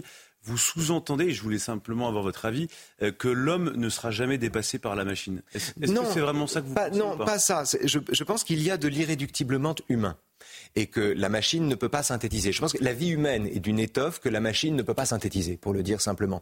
donc il y a de l'irréductiblement humain. Autrement dit, qu'une machine ne peut pas devenir vivante. Mais ça ne veut pas dire qu'un humain ne peut pas devenir machine. Bien sûr, mais est-ce que ça, ça veut dire aussi ça. Non. Est-ce que ça veut dire que l'intelligence artificielle pourrait dépasser l'homme sur un certain nombre de choses? L'intelligence artificielle dépasse l'homme déjà. Nos machines sont plus fortes que nous depuis toujours, c'est leur raison d'être. Un, un, danger ou pas pour vous? Un marteau est plus solide que le Non, c'est pas un danger. Le marteau est plus solide que le poing. Quand Kasparov perd aux échecs contre Deep Blue, il perd contre une usine. Une usine est plus forte qu'un joueur d'échecs. Un, un robot est plus fort qu'un catcheur. Ça ne met pas le muscle en crise. C'est pas une crise du muscle que le métal soit plus solide que le muscle. Je vous pose cette question parce qu'il y a des débats en ce moment autour de la régulation de l'intelligence artificielle. Est-ce que vous, vous pensez que c'est le rôle des États de réguler l'intelligence artificielle euh, pour a... pas que la, bête, euh, la machine dépasse l'homme en fait. Il y, a, plusieurs questions. Non, je pense que, que, la, machine dépasse l'homme est un faux problème parce que la machine est conçue pour dépasser l'homme et que par ailleurs la machine n'est pas humaine. Donc c'est une fausse compétition si vous voulez. La machine est plus forte que nous, un chariot porte plus de choses que notre dos. C'est la même chose. Donc la machine dépasse l'homme.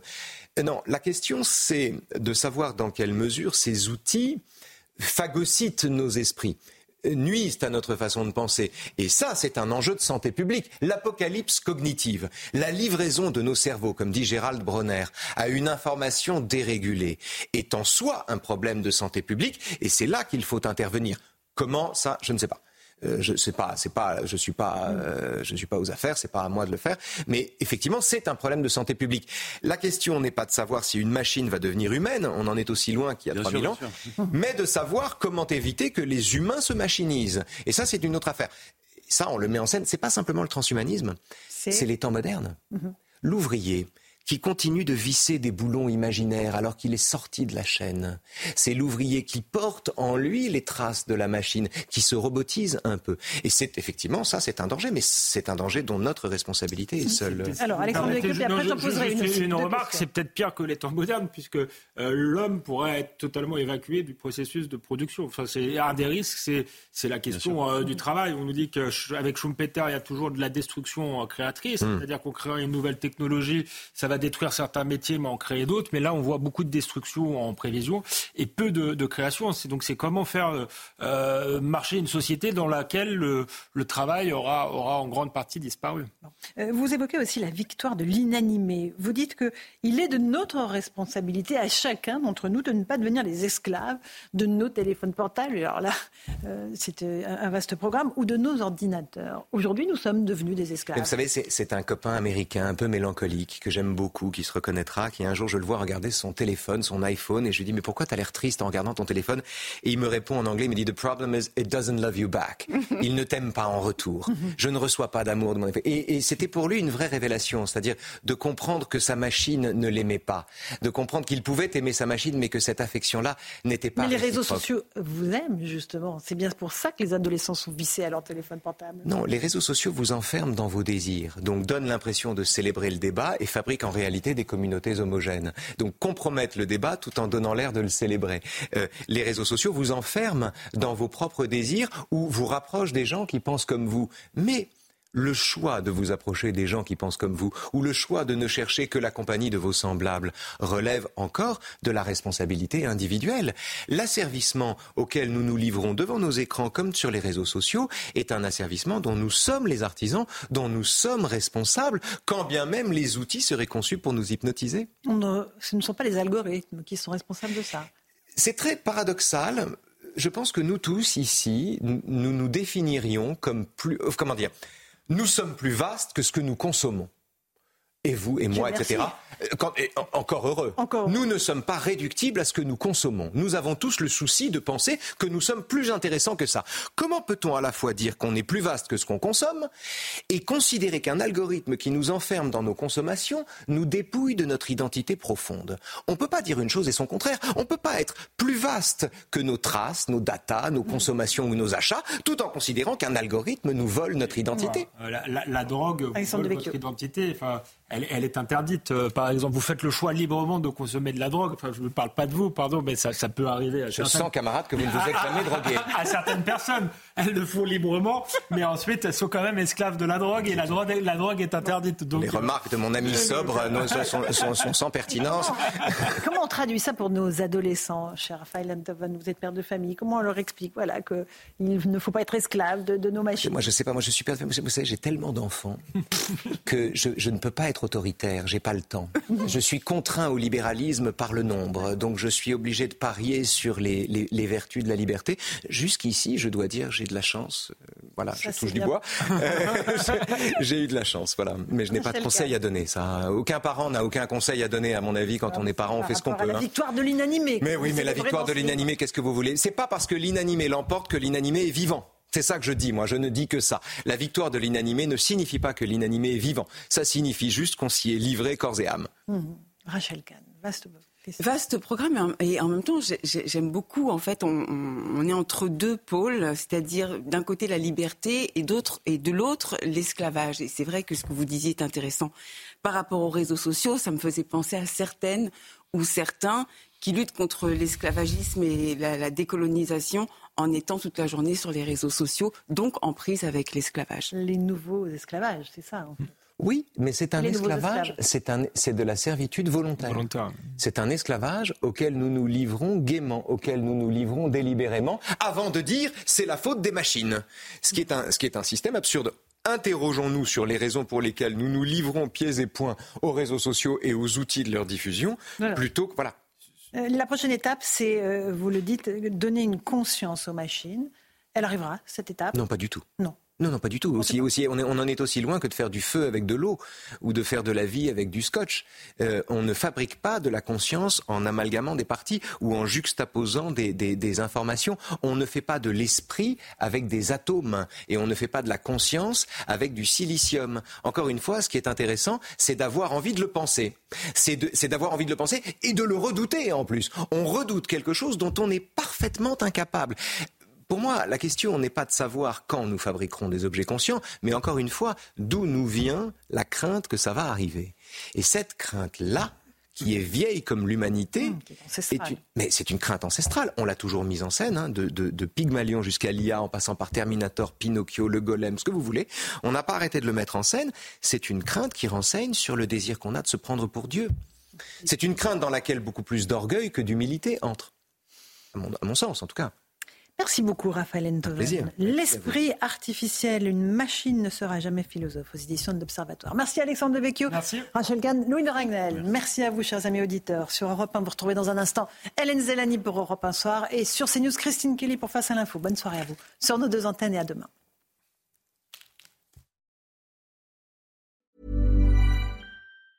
Mom deserves the best, and there's no better place to shop for Mother's Day than Whole Foods Market. They're your destination for unbeatable savings, from premium gifts to show-stopping flowers and irresistible desserts. Start by saving 33% with Prime on all body care and candles. Then get a 15-stem bunch of tulips for just $9.99 each with Prime. Round out Mom's menu with festive rosé, irresistible berry chantilly cake, and more special treats. Come celebrate Mother's Day at Whole Foods Market.